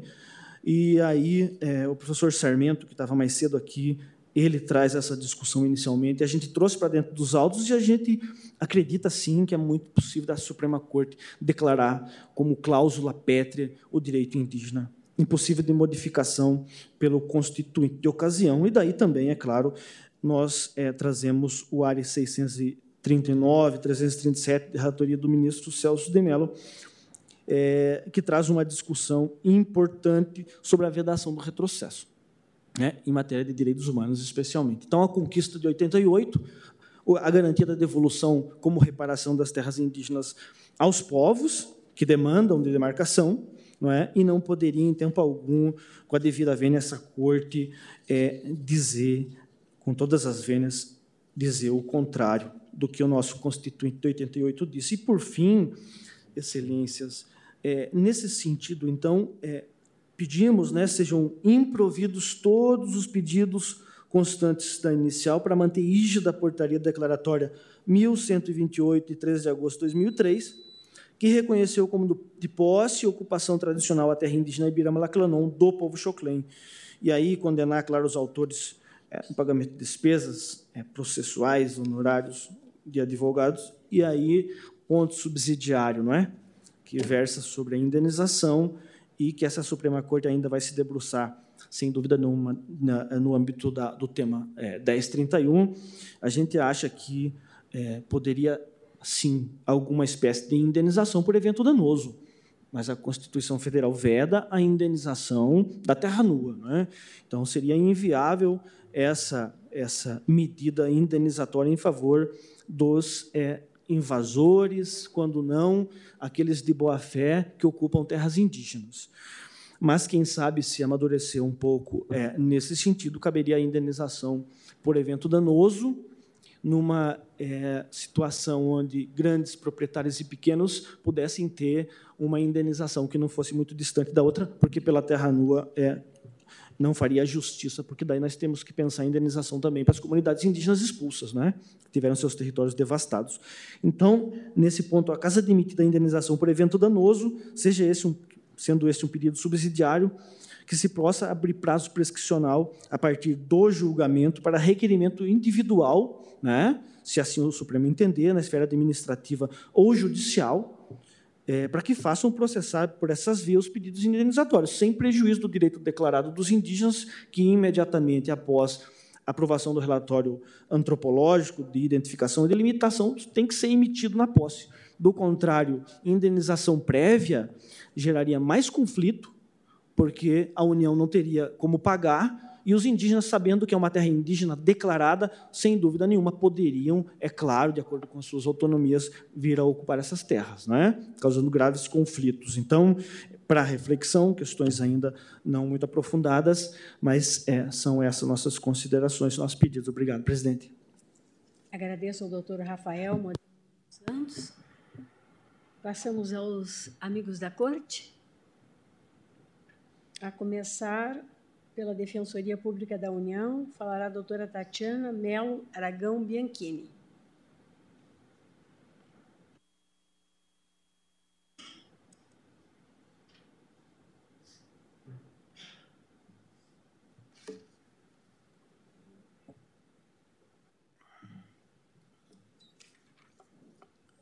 Boa noite, excelentíssima senhora presidente. Boa noite, ministro relator, demais ministros da Sagrada Corte que nos assistem virtualmente, excelentíssimo senhor representante do Ministério Público, senhora secretária, demais que nos assistem, excelências, a prova pericial carreada aos autos, creio que revela que desde o século XVIII o povo Choclen vem sofrendo uma sistemática invasão e constrição de seu território em um movimento de colonização violento que quase resultou no extermínio do grupo, seja pelo confronto direto por vezes fomentado pelo próprio Estado, seja pelo contato com doenças trazidas pelos não indígenas. Essas mostra também, excelências, que o povo Choclen vem desde então resistindo bravamente a essas violações de seus direitos. Ante esse quadro, de início, acho, acho que é de se, de se destacar que, ainda que se tome a data da promulgação da Constituição de 88 como um marco temporal de ocupação, essa regra não alcançaria o povo Choclen, considerada a jurisprudência desse STF, vertida no bojo da petição 3388, uma vez que o povo choclen vem sendo impedido de reocupar o seu território por um termo que foi utilizado na petição de renitente esbulho, que perdura desde já tempos imemoriais. De todo modo, Excelência, a Defensoria destaca que a adoção de um marco temporal de ocupação parece não ser a melhor solução para equacionamento da questão. O artigo 231 da Constituição consagra um conceito de terras tradicionalmente ocupadas, e tradicionalidade da ocupação não pode ser confundida com posse imemorial. É, ela traduz a maneira de a maneira de típica dos povos indígenas de ocuparem o seu território, levando-se em consideração em maneira especial, seus costumes, as suas tradições e as suas crenças. É um conceito que também remete a ponderações sobre permanência e, especialmente, sobre mobilidade indígena nas terras. É, note que a agricultura, quando presente nas comunidades, e os sistemas de manejo de uso e recursos naturais dos povos indígenas são marcados por um, por um aspecto circular. Há áreas de mata nativa que se tornam aldeias e, de outro lado, aldeias esvaziadas, por vezes com suas roças, que são convertidas em capoeiras e em florestas secundárias, em um processo circular de ocupação do território. Tais características, Excelência, já denotam de pronto que a tentativa de estabelecimento de um marco temporal de ocupação rege pelo processo cognitivo do colonizador e despreza o, o modo indígena de habitar seu, seus costumes e suas tradições. É fruto de um processo integracionista de dissolução das diferenças de, da, das coletividades e da tentativa de assimilação dessas pessoas como trabalhadores nacionais. Observe-se ainda que a opção do legislador constituinte pela ideia de terra tradicionalmente ocupada, ela não ocorreu por acaso. O projeto de Constituição fazia menção à posse imemorial, mas esse conceito foi substituído, ainda durante os debates da Constituição, por tradicionalidade da ocupação. É, e essa modificação ela teve o objetivo de abarcar um fenômeno histórico de deslocamento forçado dos, das comunidades indígenas. Ademais, também abandonou a, a exigência de localização permanente, estritamente física, para proteger o modo de habitar indígena, que envolve, inclusive, situações de nomadismo. Nesse contexto, o marco temporal, ao exigir a ocupação física em 5 de outubro de 1998, data da Constituição, ou mesmo a comprovação de efetiva disputa territorial. Nessa data, ela tende a reavivar um conceito de posse memorial que já foi superado e amplamente debatido no bojo da Assembleia Constituinte, e também despreza o fenômeno de deslocamento forçado dos indígenas e o modo típico de habitar desse povo, que não envolve muitas vezes a, permanência física em um determinado ambiente.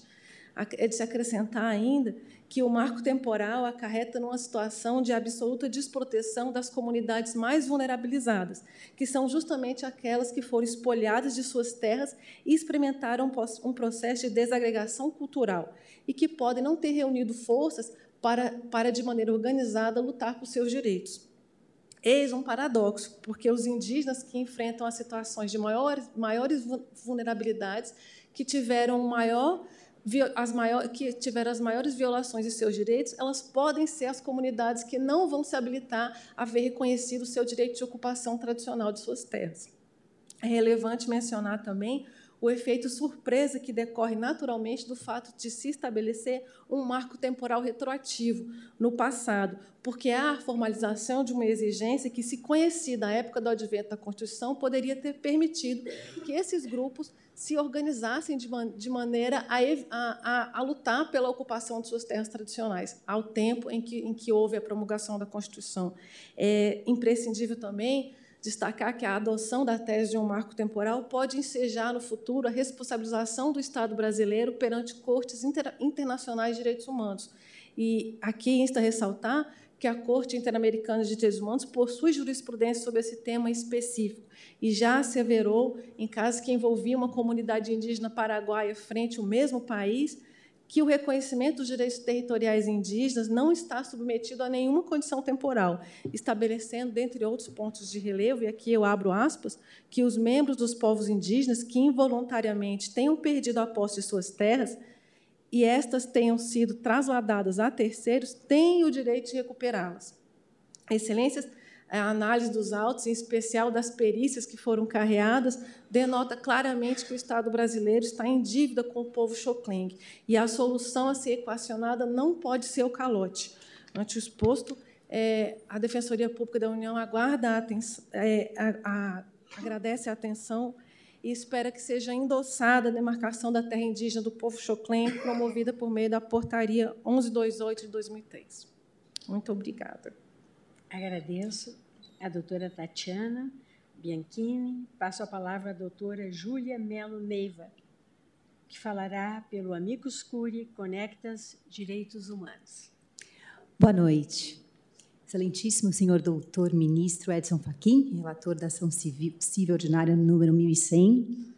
Excelentíssima doutora ministra Rosa Weber, presidente desse egrégio Tribunal Federal, na pessoa de quem cumprimento as senhoras ministras, senhores ministros, representantes da Advocacia Geral da União, da Procuradoria Geral da República, serventuárias e serventuários e a todas e todos que se encontram aqui e pela via virtual.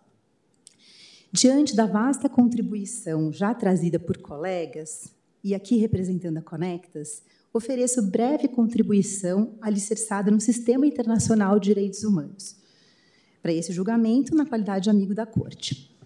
O Supremo Tribunal tem na presente ação, e a partir do caso concreto, a oportunidade de reafirmar a posição de vanguarda brasileira no que tange à demarcação de terras indígenas, esclarecer e aplicar os ditames constitucionais e, assim, consolidar e fazer avançar a interpretação conforme as obrigações internacionais de direitos humanos assumidas pelo nosso país. Trata-se de um processo de manutenção da justa restituição pelo Estado brasileiro de terras tradicionalmente ocupadas pelo povo Xoclém, tal como estabelecida pelo processo de marcação da terra indígena Ibirima-Laclém. A Conecta Direitos Humanos reitera as considerações apresentadas no sentido de que a tese do marco temporal constitui grave e direta violação de direitos humanos dos povos indígenas e pede que essa Suprema Corte afaste a sua aplicação e mantenha a demarcação da terra indígena Ibirama-Laclenha do povo Xoclém. Entendemos que outro provimento atribuiria interpretação diversa da proteção trazida pelo artigo 231 da nossa Constituição. É preciso lembrar que no Brasil ainda persiste um estado frequente de violência contra os povos e comunidades indígenas, também reflexo do racismo estrutural em nossa sociedade.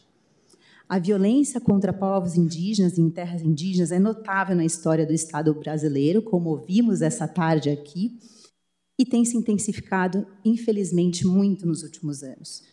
Pesquisas indicam que uma das principais causas para esse cenário de violência é justamente a ausência de demarcação e de proteção das terras indígenas. Portanto, posicionar-se contra esse cenário é papel dos poderes públicos brasileiros, também em consonância com normas, recomendações e precedentes no âmbito do direito internacional dos direitos humanos. Senhora ministra, senhores ministros, esse entendimento está corroborado por uma análise de direito comparado e dos principais tratados de direitos humanos. Sendo importante ressaltar que, ressaltar que o Estado brasileiro ratificou diversos tratados internacionais e outros instrumentos normativos no âmbito das Nações Unidas, assumindo compromissos que, em fase da tese do marco temporal, seriam desrespeitados. Trarei aqui algumas dessas principais normas. Cito aqui a Declaração das Nações Unidas sobre o Direito dos Povos Indígenas, assinada pelo Brasil em 2007, na Assembleia Geral da ONU, e que no artigo 25 estabelece o direito à manutenção e fortalecimento da relação espiritual com o território tradicionalmente possuído. Também lembre que o artigo 26 do mesmo documento assevera que os estados devem assegurar o reconhecimento e a proteção jurídica a essas terras, territórios e recursos. Trago aqui também a Convenção 169 da OIT sobre povos indígenas e tribais, que foi internalizada pelo nosso país em 2004 e recentemente consolidada por meio do decreto de número 10.088 de 2019 que inclui uma série de disposições relativas à administração da justiça e ao direito constitucionário indígena, especialmente o artigo 14, que estabelece o dever de estados de reconhecer aos povos interessados os direitos de propriedade e de posse sobre as terras que tradicionalmente ocupam. Trago aqui também o Pacto de Direitos Civis e Políticos, que foi internacionalizado, internalizado pelo Brasil em 1992 e estabelece no artigo 27 a obrigação dos Estados partes de não privarem minorias presentes em seus territórios do direito de ter a sua própria vida cultural, de professar e praticar sua própria religião e usar sua própria língua. Trago aqui ainda o Pacto Internacional de Direitos Econômicos, Sociais e Culturais, internalizado pelo Brasil por meio do decreto 591 eh, de 92 e que já no seu artigo 1 estabelece o direito dos povos à autodeterminação, o que implica a livre disposição de seu estatuto político e desenvolvimento econômico, social e cultural. Por fim, trago também menção à Convenção Internacional sobre a Eliminação de Todas as Formas de Discriminação Racial, que foi né, internalizada pelo nosso país em 69 e que compreende a discriminação também contra povos indígenas, por meio do Comitê para a eliminação da discriminação racial, os Estados-parte reconhecem e devem respeitar as distintas culturas, história, linguagem e meios de vida dos povos indígenas, e também proteger o direito de propriedade, desenvolvimento, controle dessas terras comunais dos povos indígenas. Esse é o momento de trazer a essa igreja corte a lembrança de que, além desses importantes compromissos que mencionei, o relator especial da ONU sobre direitos dos povos indígenas, Francisco Kalitzai, já se manifestou pedindo que essa igreja corte rejeite o marco temporal. Caso contrário, significaria legitimação da violência contra os povos e acirramento de conflitos na floresta, na floresta amazônica e em outras áreas do nosso país. No sistema interamericano, como também já foi trazido aqui, são relevantes os precedentes da Corte Interamericana envolvendo a proteção de povos indígenas, inclusive povos brasileiros, como é o caso do povo chucuru e seus membros contra o Brasil. Também lembro que a Comissão Interamericana de Direitos Humanos, em seu relatório de 2021 sobre a situação de povos uh, direitos humanos no Brasil, alertou a tese do marco temporal é contrária às normas e padrões internacionais e interamericanos de direitos humanos, especialmente a Convenção Americana sobre os Direitos Humanos e a Declaração Americana sobre os Direitos dos Povos Indígenas. É pacífico, tanto no âmbito internacional quanto nacional, que os povos indígenas, enquanto coletividade dotada de identidade étnica particular, possuem uma relação intrínseca com as suas terras e territórios, dada a importância fundamental dessas para a sua cultura, valores espirituais, usos, costumes e tradições. Reconhecer o direito ao uso das terras comunais significa, portanto, respeitar distintas culturas, histórias, linguagem e meios de vida dos povos indígenas. Diante do possível impacto desta decisão para a sobrevivência física e cultural do povo Choclen e no campo dos direitos humanos, é fundamental que o Suprema Corte Federal rejeite a tese do marco temporal suscitada aqui nesse caso concreto. Reafirme o seu posicionamento já manifestado em sólida jurisprudência. Continue caminhando em consonância com a evolução dos direitos humanos essa ação representa uma oportunidade histórica para essa Suprema Corte consolidar compromissos assumidos pela, pelo Brasil na proteção dos direitos humanos e na afirmação do, do respeito aos direitos constitucionalmente garantidos aos povos indígenas. Portanto, opina-se que seja peremptoriamente rechaçada a tese do marco temporal e que, mais uma vez, essa Suprema Corte faça ser ouvida a voz contundente da nossa Constituição Federal em uma leitura atenta às normas e precedentes internacionais de direitos humanos, que inegavelmente abraçou a tese do indigenato e prometeu aos povos originários os direitos que vêm ainda sendo negados pelo Estado brasileiro. Muito obrigada.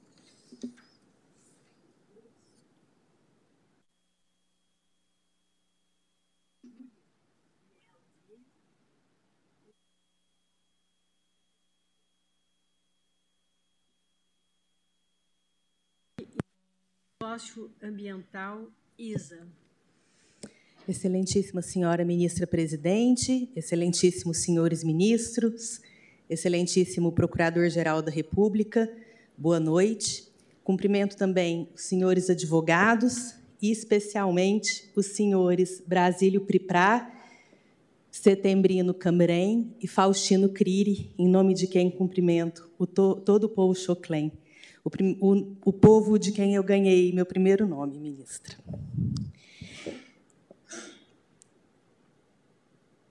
Choclen significa aranha. Não sei se alguém já contou para todos aqui no tribunal. Eles não têm muito apreço por esse nome. Eles preferem ser chamados de Laclanó, o povo que vive debaixo do sol. E por viver debaixo do sol e buscar viver apenas debaixo dele, o Choclen vem empreendido uma luta secular pelos seus direitos territoriais. Eles foram contactados em 1914 e cerca de metade da população foi dizimada por doenças para eles até então desconhecidas, como a gripe. As epidemias são velhas conhecidas dos povos indígenas. Infelizmente, não podem justificar a retirada de seus direitos territoriais. Além disso, né, os choclens também foram, como já mencionado pelos colegas que me antecederam, vítimas de caçadas humanas pelos bugreiros. E isso não está registrado apenas na vasta obra do antropólogo Silvio Coelho dos Santos, mas também no livro Os Índios e a Civilização, do antropólogo Darcy Ribeiro, e nos jornais de Santa Catarina que comemoravam esses assassinatos. Esses assassinatos eles eram promovidos pelo Estado, né, já na vigência das constituições de 1934, 1937 e 1946, que assegurava aos indígenas direitos territoriais e também direitos à vida, e eles eram casados com as ações de invasão do território e de venda das terras para colonos trazidos da Europa, como uma forma de inviabilizar a presença física do Choclen ali no Vale do Itajaí, em Santa Catarina. Na década de 50, Brasílio Priprá, homônimo do nosso Brasílio Priprá, que também está aqui hoje, tentou, foi para o Rio de Janeiro para denunciar todas as violências que ele estava sofrendo, e quando ele retornou, ele foi assassinado pelo chefe de posto do Serviço de Proteção ao Índio, órgão de Estado antecessor da Fundação Nacional do Índio. A gente também tem relatos nos jornais de Santa Catarina de mais de 244 indígenas, entre crianças e mulheres grávidas, assassinados pelos bugreiros nessas caçadas indígenas. E os indígenas Choclen eram caçadores e coletores. A partir do contato, eles são obrigados a virar agricultores sedentários. E aí eles começam a aprender né, a cultivar alguns alimentos. E quando eles já estão um pouco mais familiarizados com a agricultura, a União constrói uma barragem dentro da terra indígena Choclen, inundando 95% da área plana e agricultável da terra indígena. E aí os Choclen dizem que depois da barragem só sobrou para eles pedra e terra seca.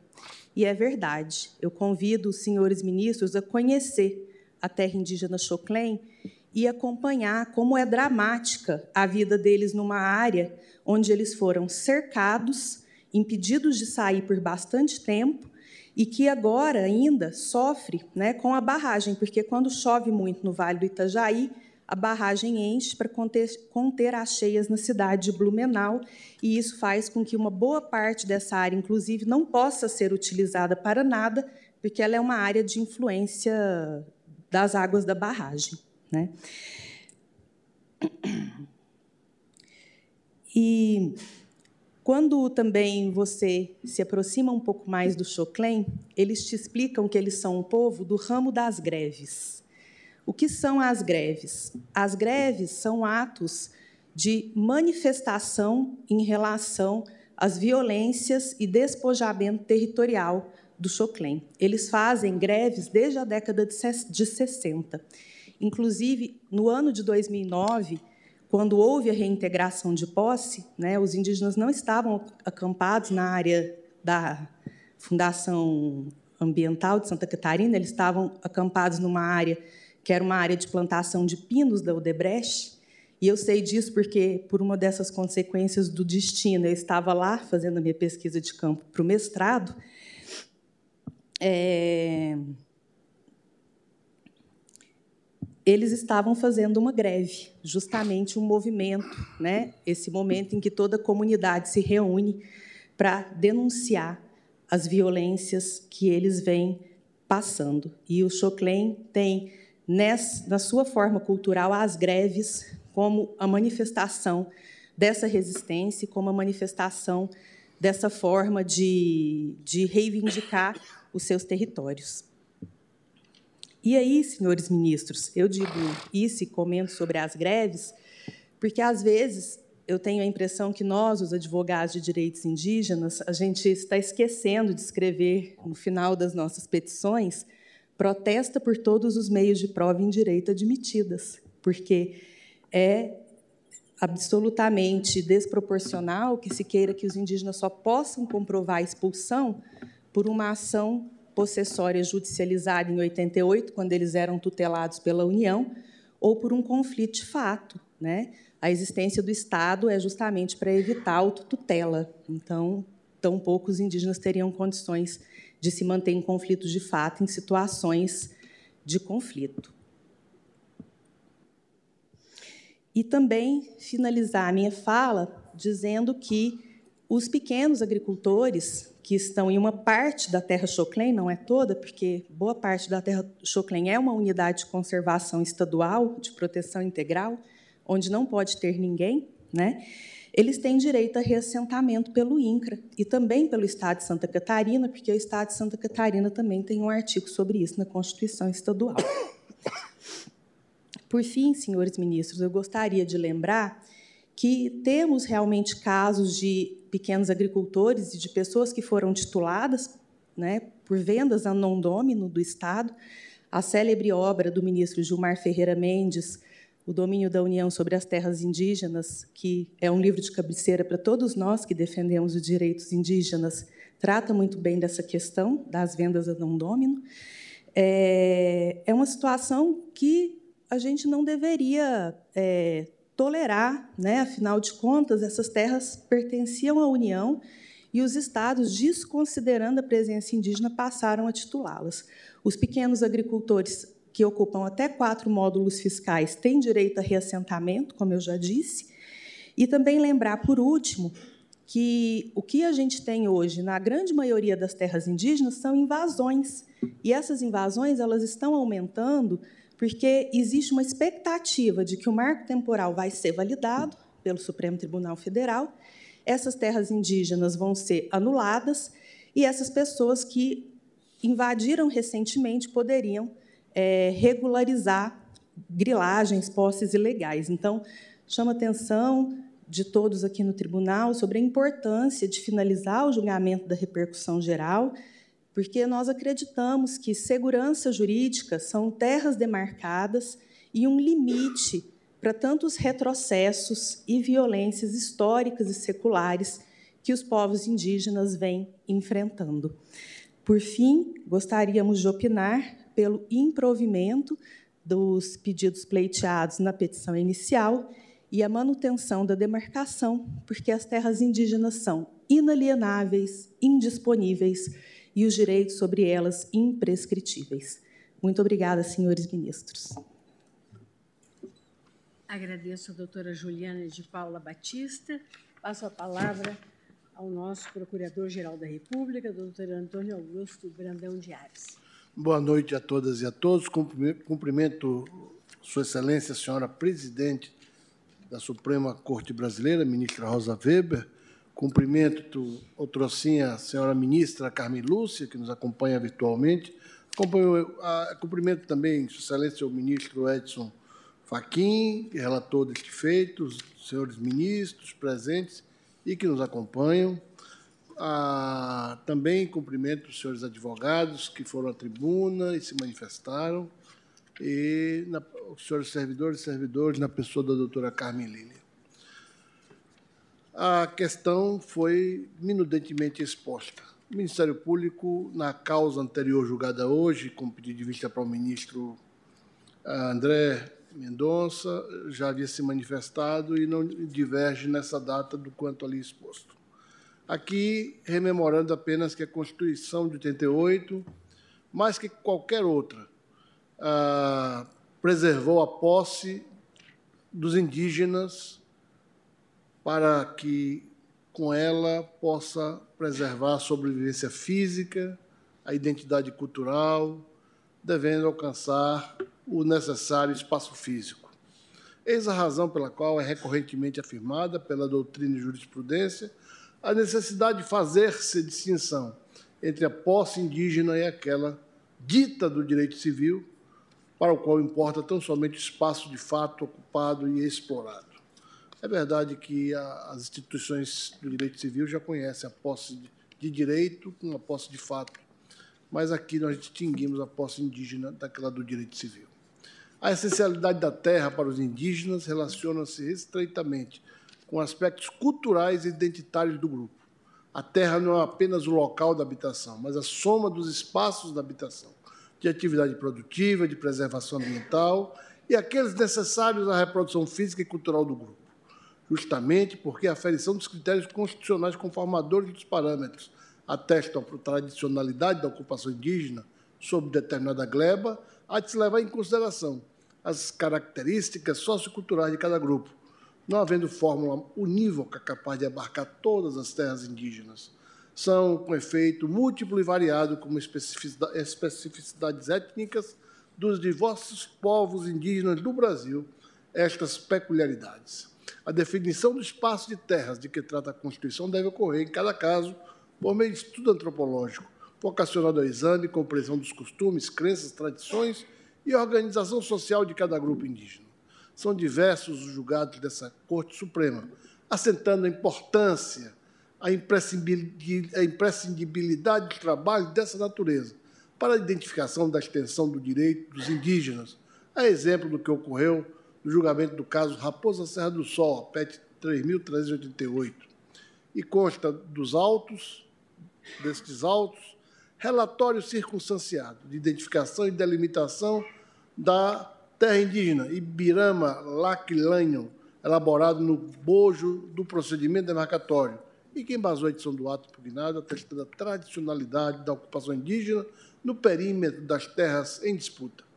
O trabalho conta de forma minuciosa a história dos indígenas da região e detalha o processo de esbulho sofrido ao longo dos anos nas várias regiões que integram os limites da terra indígena, bem como os atos de resistência dos grupos familiares em seu espaço de ocupação. Diante das aparências detectadas no laudo antropológico, realizado nos termos uh, do decreto 1775 de 96, e considerado o conteúdo do artigo 231 da Lei Maior, há de se levar em conta é, que perde força a alegação de não caracterização das terras como indígenas. Quanto à alegação de ofensa à ampla defesa e ao contraditório, ficou demonstrado nos autos, também registrado na manifestação anterior, a apresentação de impugnação pelos autores no bojo do processo administrativo, do processo administrativo anterior ao ato impugnado, tudo nos termos do artigo 9 do Decreto 1775 de 96. Os próprios autores confirmam, fazendo menção inclusive à elaboração de trabalho antropológico autônomo que fez juntar os autos administrativos, impugnando como isso levou, foi levado a efeito pela FUNAI. Oportuno considerar nesse aspecto a questão referente ao, ao denominado marco temporal e a eventual alegação de estar diante da extensão da terra indígena já demarcada. A jurisprudência constitucional desse grande Supremo Tribunal Federal tem evitado a condução aos, aos extremos. Essa Suprema Corte tem exercido uma função relevante em identificar terras indígenas em valor, inspirada em dois valores constitucionais: segurança jurídica e proteção aos interesses legítimos dos indígenas. De outra parte, a jurisprudência dessa Corte Suprema tem afirmado que as terras tradicionalmente ocupadas pelos índios, para que se qualifiquem como tais, dependem da conjugação de dois requisitos. Sejam terras tradicionalmente ocupadas pelos índios como glebas, por eles habitadas na data da promulgação da Constituição, da Constituição. Seria o chamado marco temporal. O outro requisito seria a relação dos índios com essa terra, critério complementar da tradição reafirmado em data mais recente, no MS 34.250, um agravo em que foi relator o ministro de Mello, datado de 5 de outubro de 2020. O Supremo Tribunal Federal já chegou a editar, chegou a editar uma súmula favorável ao marco temporal. O verbete 650 enuncia, abro aspas, os incisos 1 e 11 do artigo 20 da Constituição Federal não alcançam terras de aldeamento extintos, ainda que ocupados por indígenas em passado remoto, fecho aspas. Assim, o marco temporal foi exigido, por exemplo, na PET 3.388, relator ministro Carlos Aires, no recurso de mandado de segurança 29.542, relatora ministra Carmen Lúcia, também se extrai essa exigência do RMS 29.087, relator ministro Lewandowski. Porém, como lembrava o eminente ministro Carlos Aires, não se desconhece que, em alguns casos, os índios só não estavam na posse da terra em razão do chamado renitente esbulho. Em outras palavras, é que ressalta a importância de usar uma linguagem acessível a todo o povo brasileiro, na medida em que, como diria Haberli, somos todos intérpretes e destinatários da Constituição. Muitos índios não estavam na posse de suas terras exatamente porque tinham sido expulsos em disputas possessórias e conflitos agrários. Nesses casos, não haveria mesmo como exigir a ideia de um marco temporal. Não seria apenas exigir o contato físico com a terra daqueles que foram removidos por invasores e lutavam com resistência para reconquistá-las em momento contemporâneo à promulgação da Constituição de 88. Então, este procurador-geral manifesta sua concordância com o afastamento do marco temporal quando o renitente esbulho se verifica de maneira evidente. Todavia, aqui, a nossa grande preocupação é encontrar o caminho do meio que possa preservar os direitos dos indígenas a par de outros bens e valores também protegidos constitucionalmente. É preciso que se diga: haverá casos em que, mesmo não havendo posse por, parte dos indígenas em 5 de outubro de 88, a terra poderá ser considerada como tradicionalmente ocupada por eles. Daí a importância de admitir-se o renitente esbulho como exceção ao marco temporal, como tem feito essa Suprema Corte, e que pensam este Procurador-Geral há de ser mantida. Quem logrou obter as terras antes de outubro de 88 não a recebeu do Constituinte. A ordem anterior já concedera a posse. E o Constituinte não deu salvo-conduto a quem quer que seja, de igual modo, também não concedeu aos indígenas para ocupar qualquer terra, remotissimamente falando. É o que foi decidido no área 803.462, no agravo em que houve embargo de declaração da relatoria do ministro Teori Zavascki. Mas é crucial lembrar que na emenda desse julgado a Suprema Corte apresentou uma importante distinção. Aspas, renitente e esbulho não pode ser confundido com observância passada ou com desocupação forçada ocorrida no passado. Há de haver para configuração de esbulho situação de efetivo conflito possessório, que, mesmo iniciado no passado, ainda persista até o marco temporal, da marcatório temporal atual, vale dizer, na data da promulgação da Constituição de 88. Por isso, o conflito se materializa por situações de fato ou, pelo menos, por uma controvérsia possessória judicializada. Fecho aspas.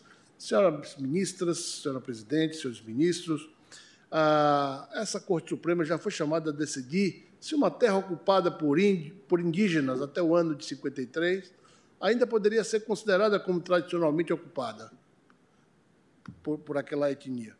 A Corte acolheu no ARE 803-462, um agravo em mandado de segurança, essa tese. Todas essas balizas, portanto, buscaram conferir segurança jurídica, ou seja, permitiram que fossem proferidas decisões assertivas e seguras para todos os envolvidos, assegurando a previsibilidade que é inerente ao Estado de Direito. Em face do exposto, é, entende o Ministério Público, nessa sentada de, de julgamento, que descabe cogitada a invalidação da, da portaria 1128-2003 do Ministério da Justiça.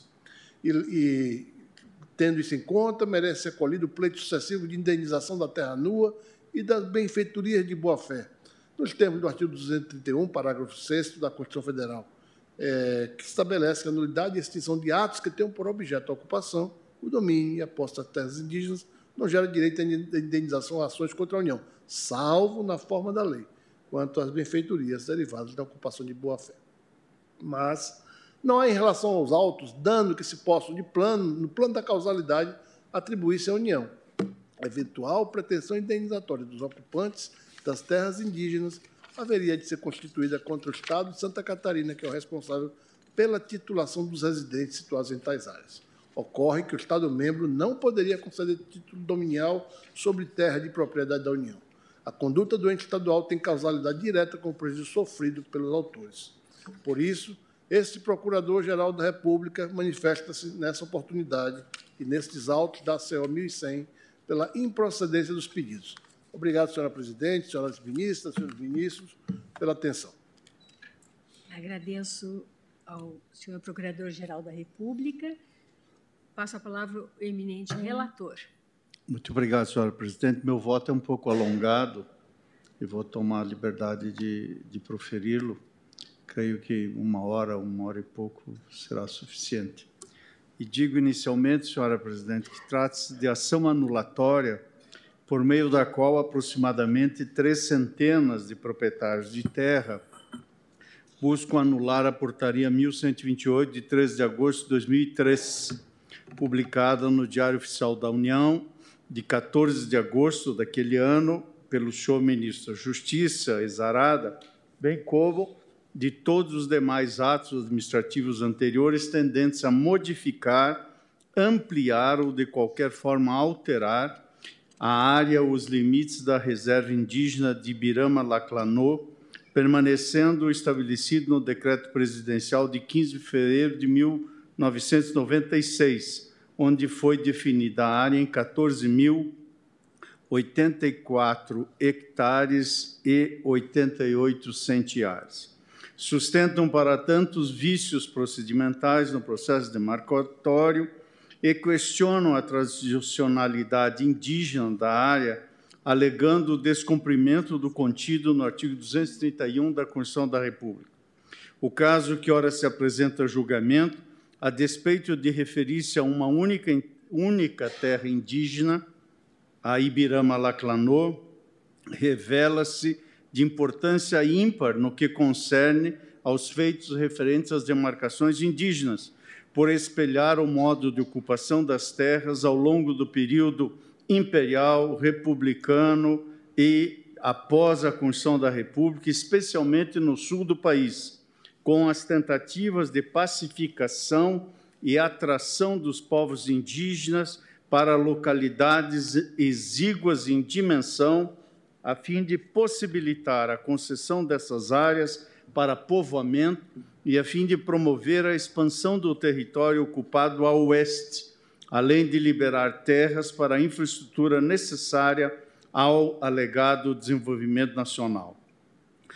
Principio o voto relembrando que o relatório da Comissão Nacional da Verdade dedicou um anexo inteiro a problematizar a questão indígena, tratada pelos diversos governos até 1988, como um entrave às políticas desenvolvimentistas, um problema a ser solucionado, ainda que à base da desagregação, da desterritorialização e do assassinato dessa população.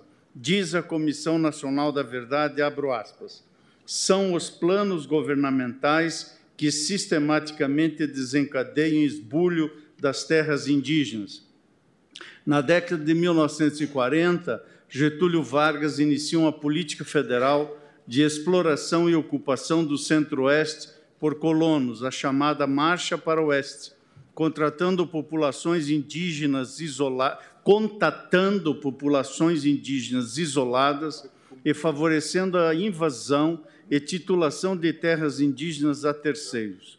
Essa política de colonização dirigida já vinha sendo adotada por vários governos estaduais e se encontra desse modo reforçada. Entre 1930 e 1960, o governo do estado do Paraná titula terras indígenas para empresas de colonização e particulares no oeste do estado.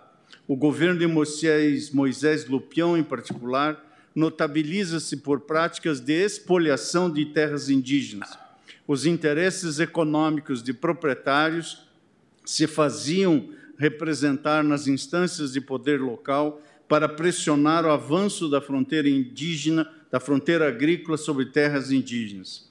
Em 1958, continua a Comissão Nacional da Verdade, que estou a literalmente citar. Em 1958, deputados da Assembleia Legislativa de Mato Grosso aprovaram o projeto de lei 1077, que tornava devolutas as terras dos índios Cadivel, Cadiuel.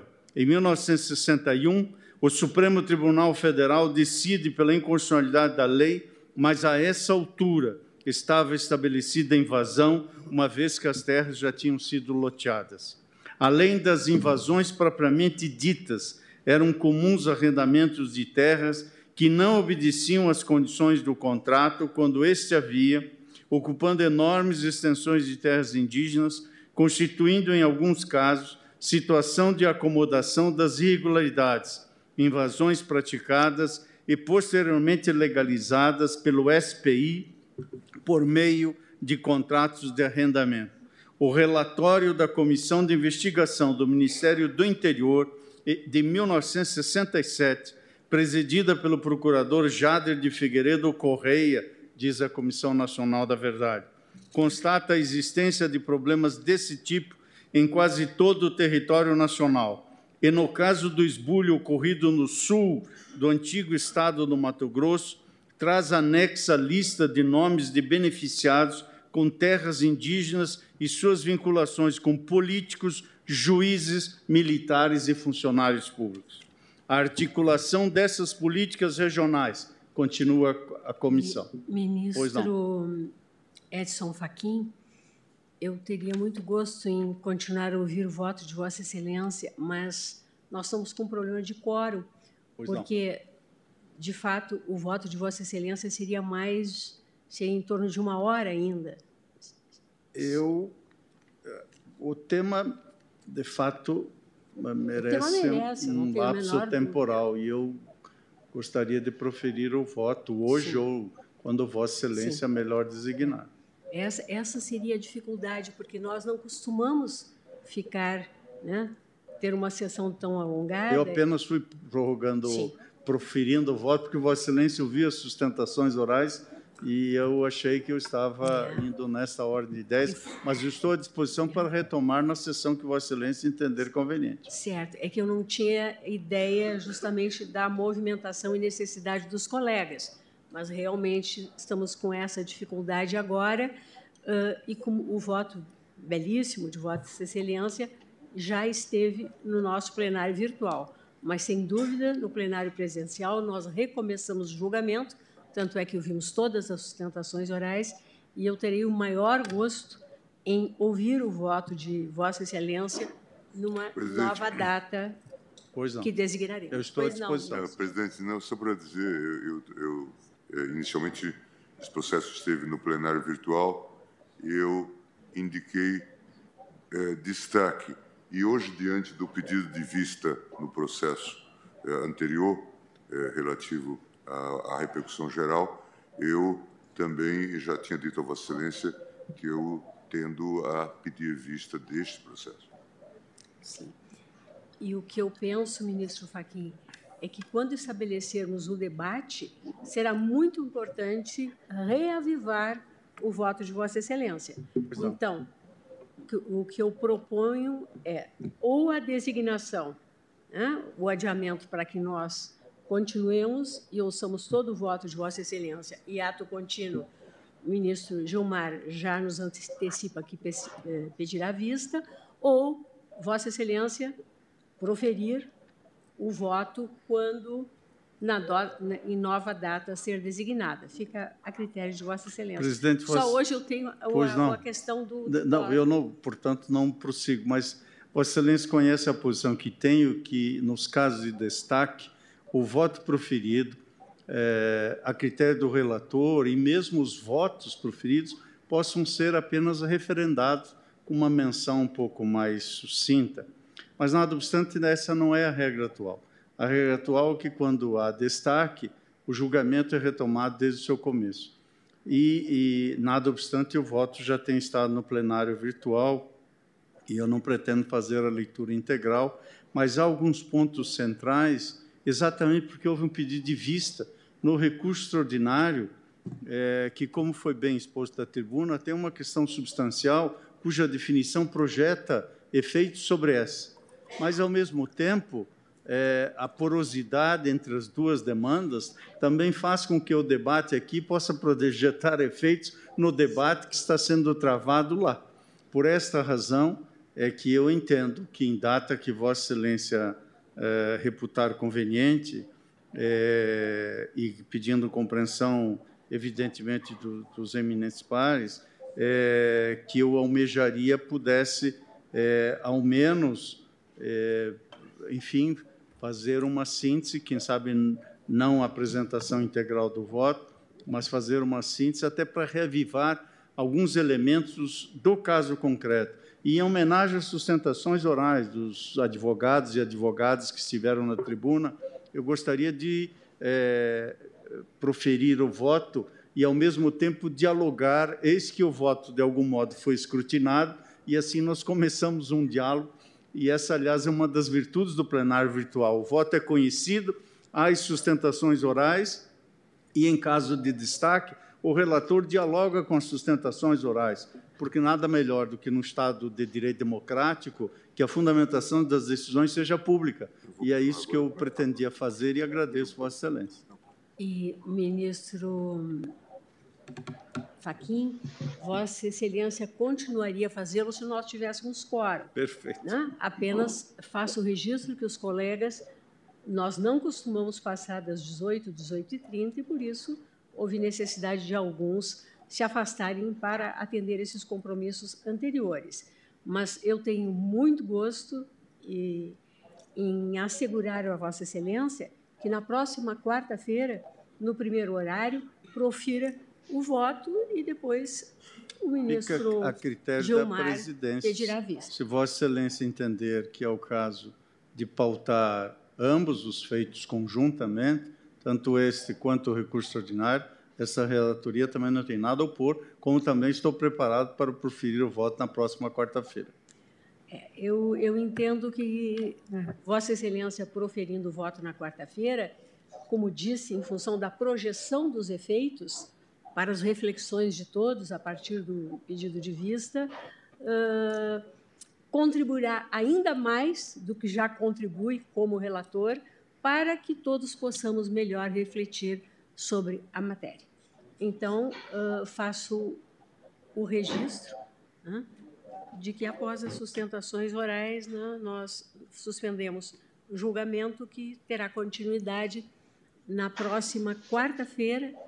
Amanhã não teremos sessão, em função do feriado de Corpus Christi, no primeiro horário. E depois continuaremos, continuaremos com a pauta normal, né, já prevista para aquela data, que é juiz de garantia, se bem me recordo. Agradeço imensamente. Presidente. Pois não? Ministro Alexandre, espero que não caia a conexão dessa vez. Estou ouvindo Vossa não, Excelência. Não, não, não, vai cair, presidente, ah, dessa nós vez. Estamos atentos, presidente.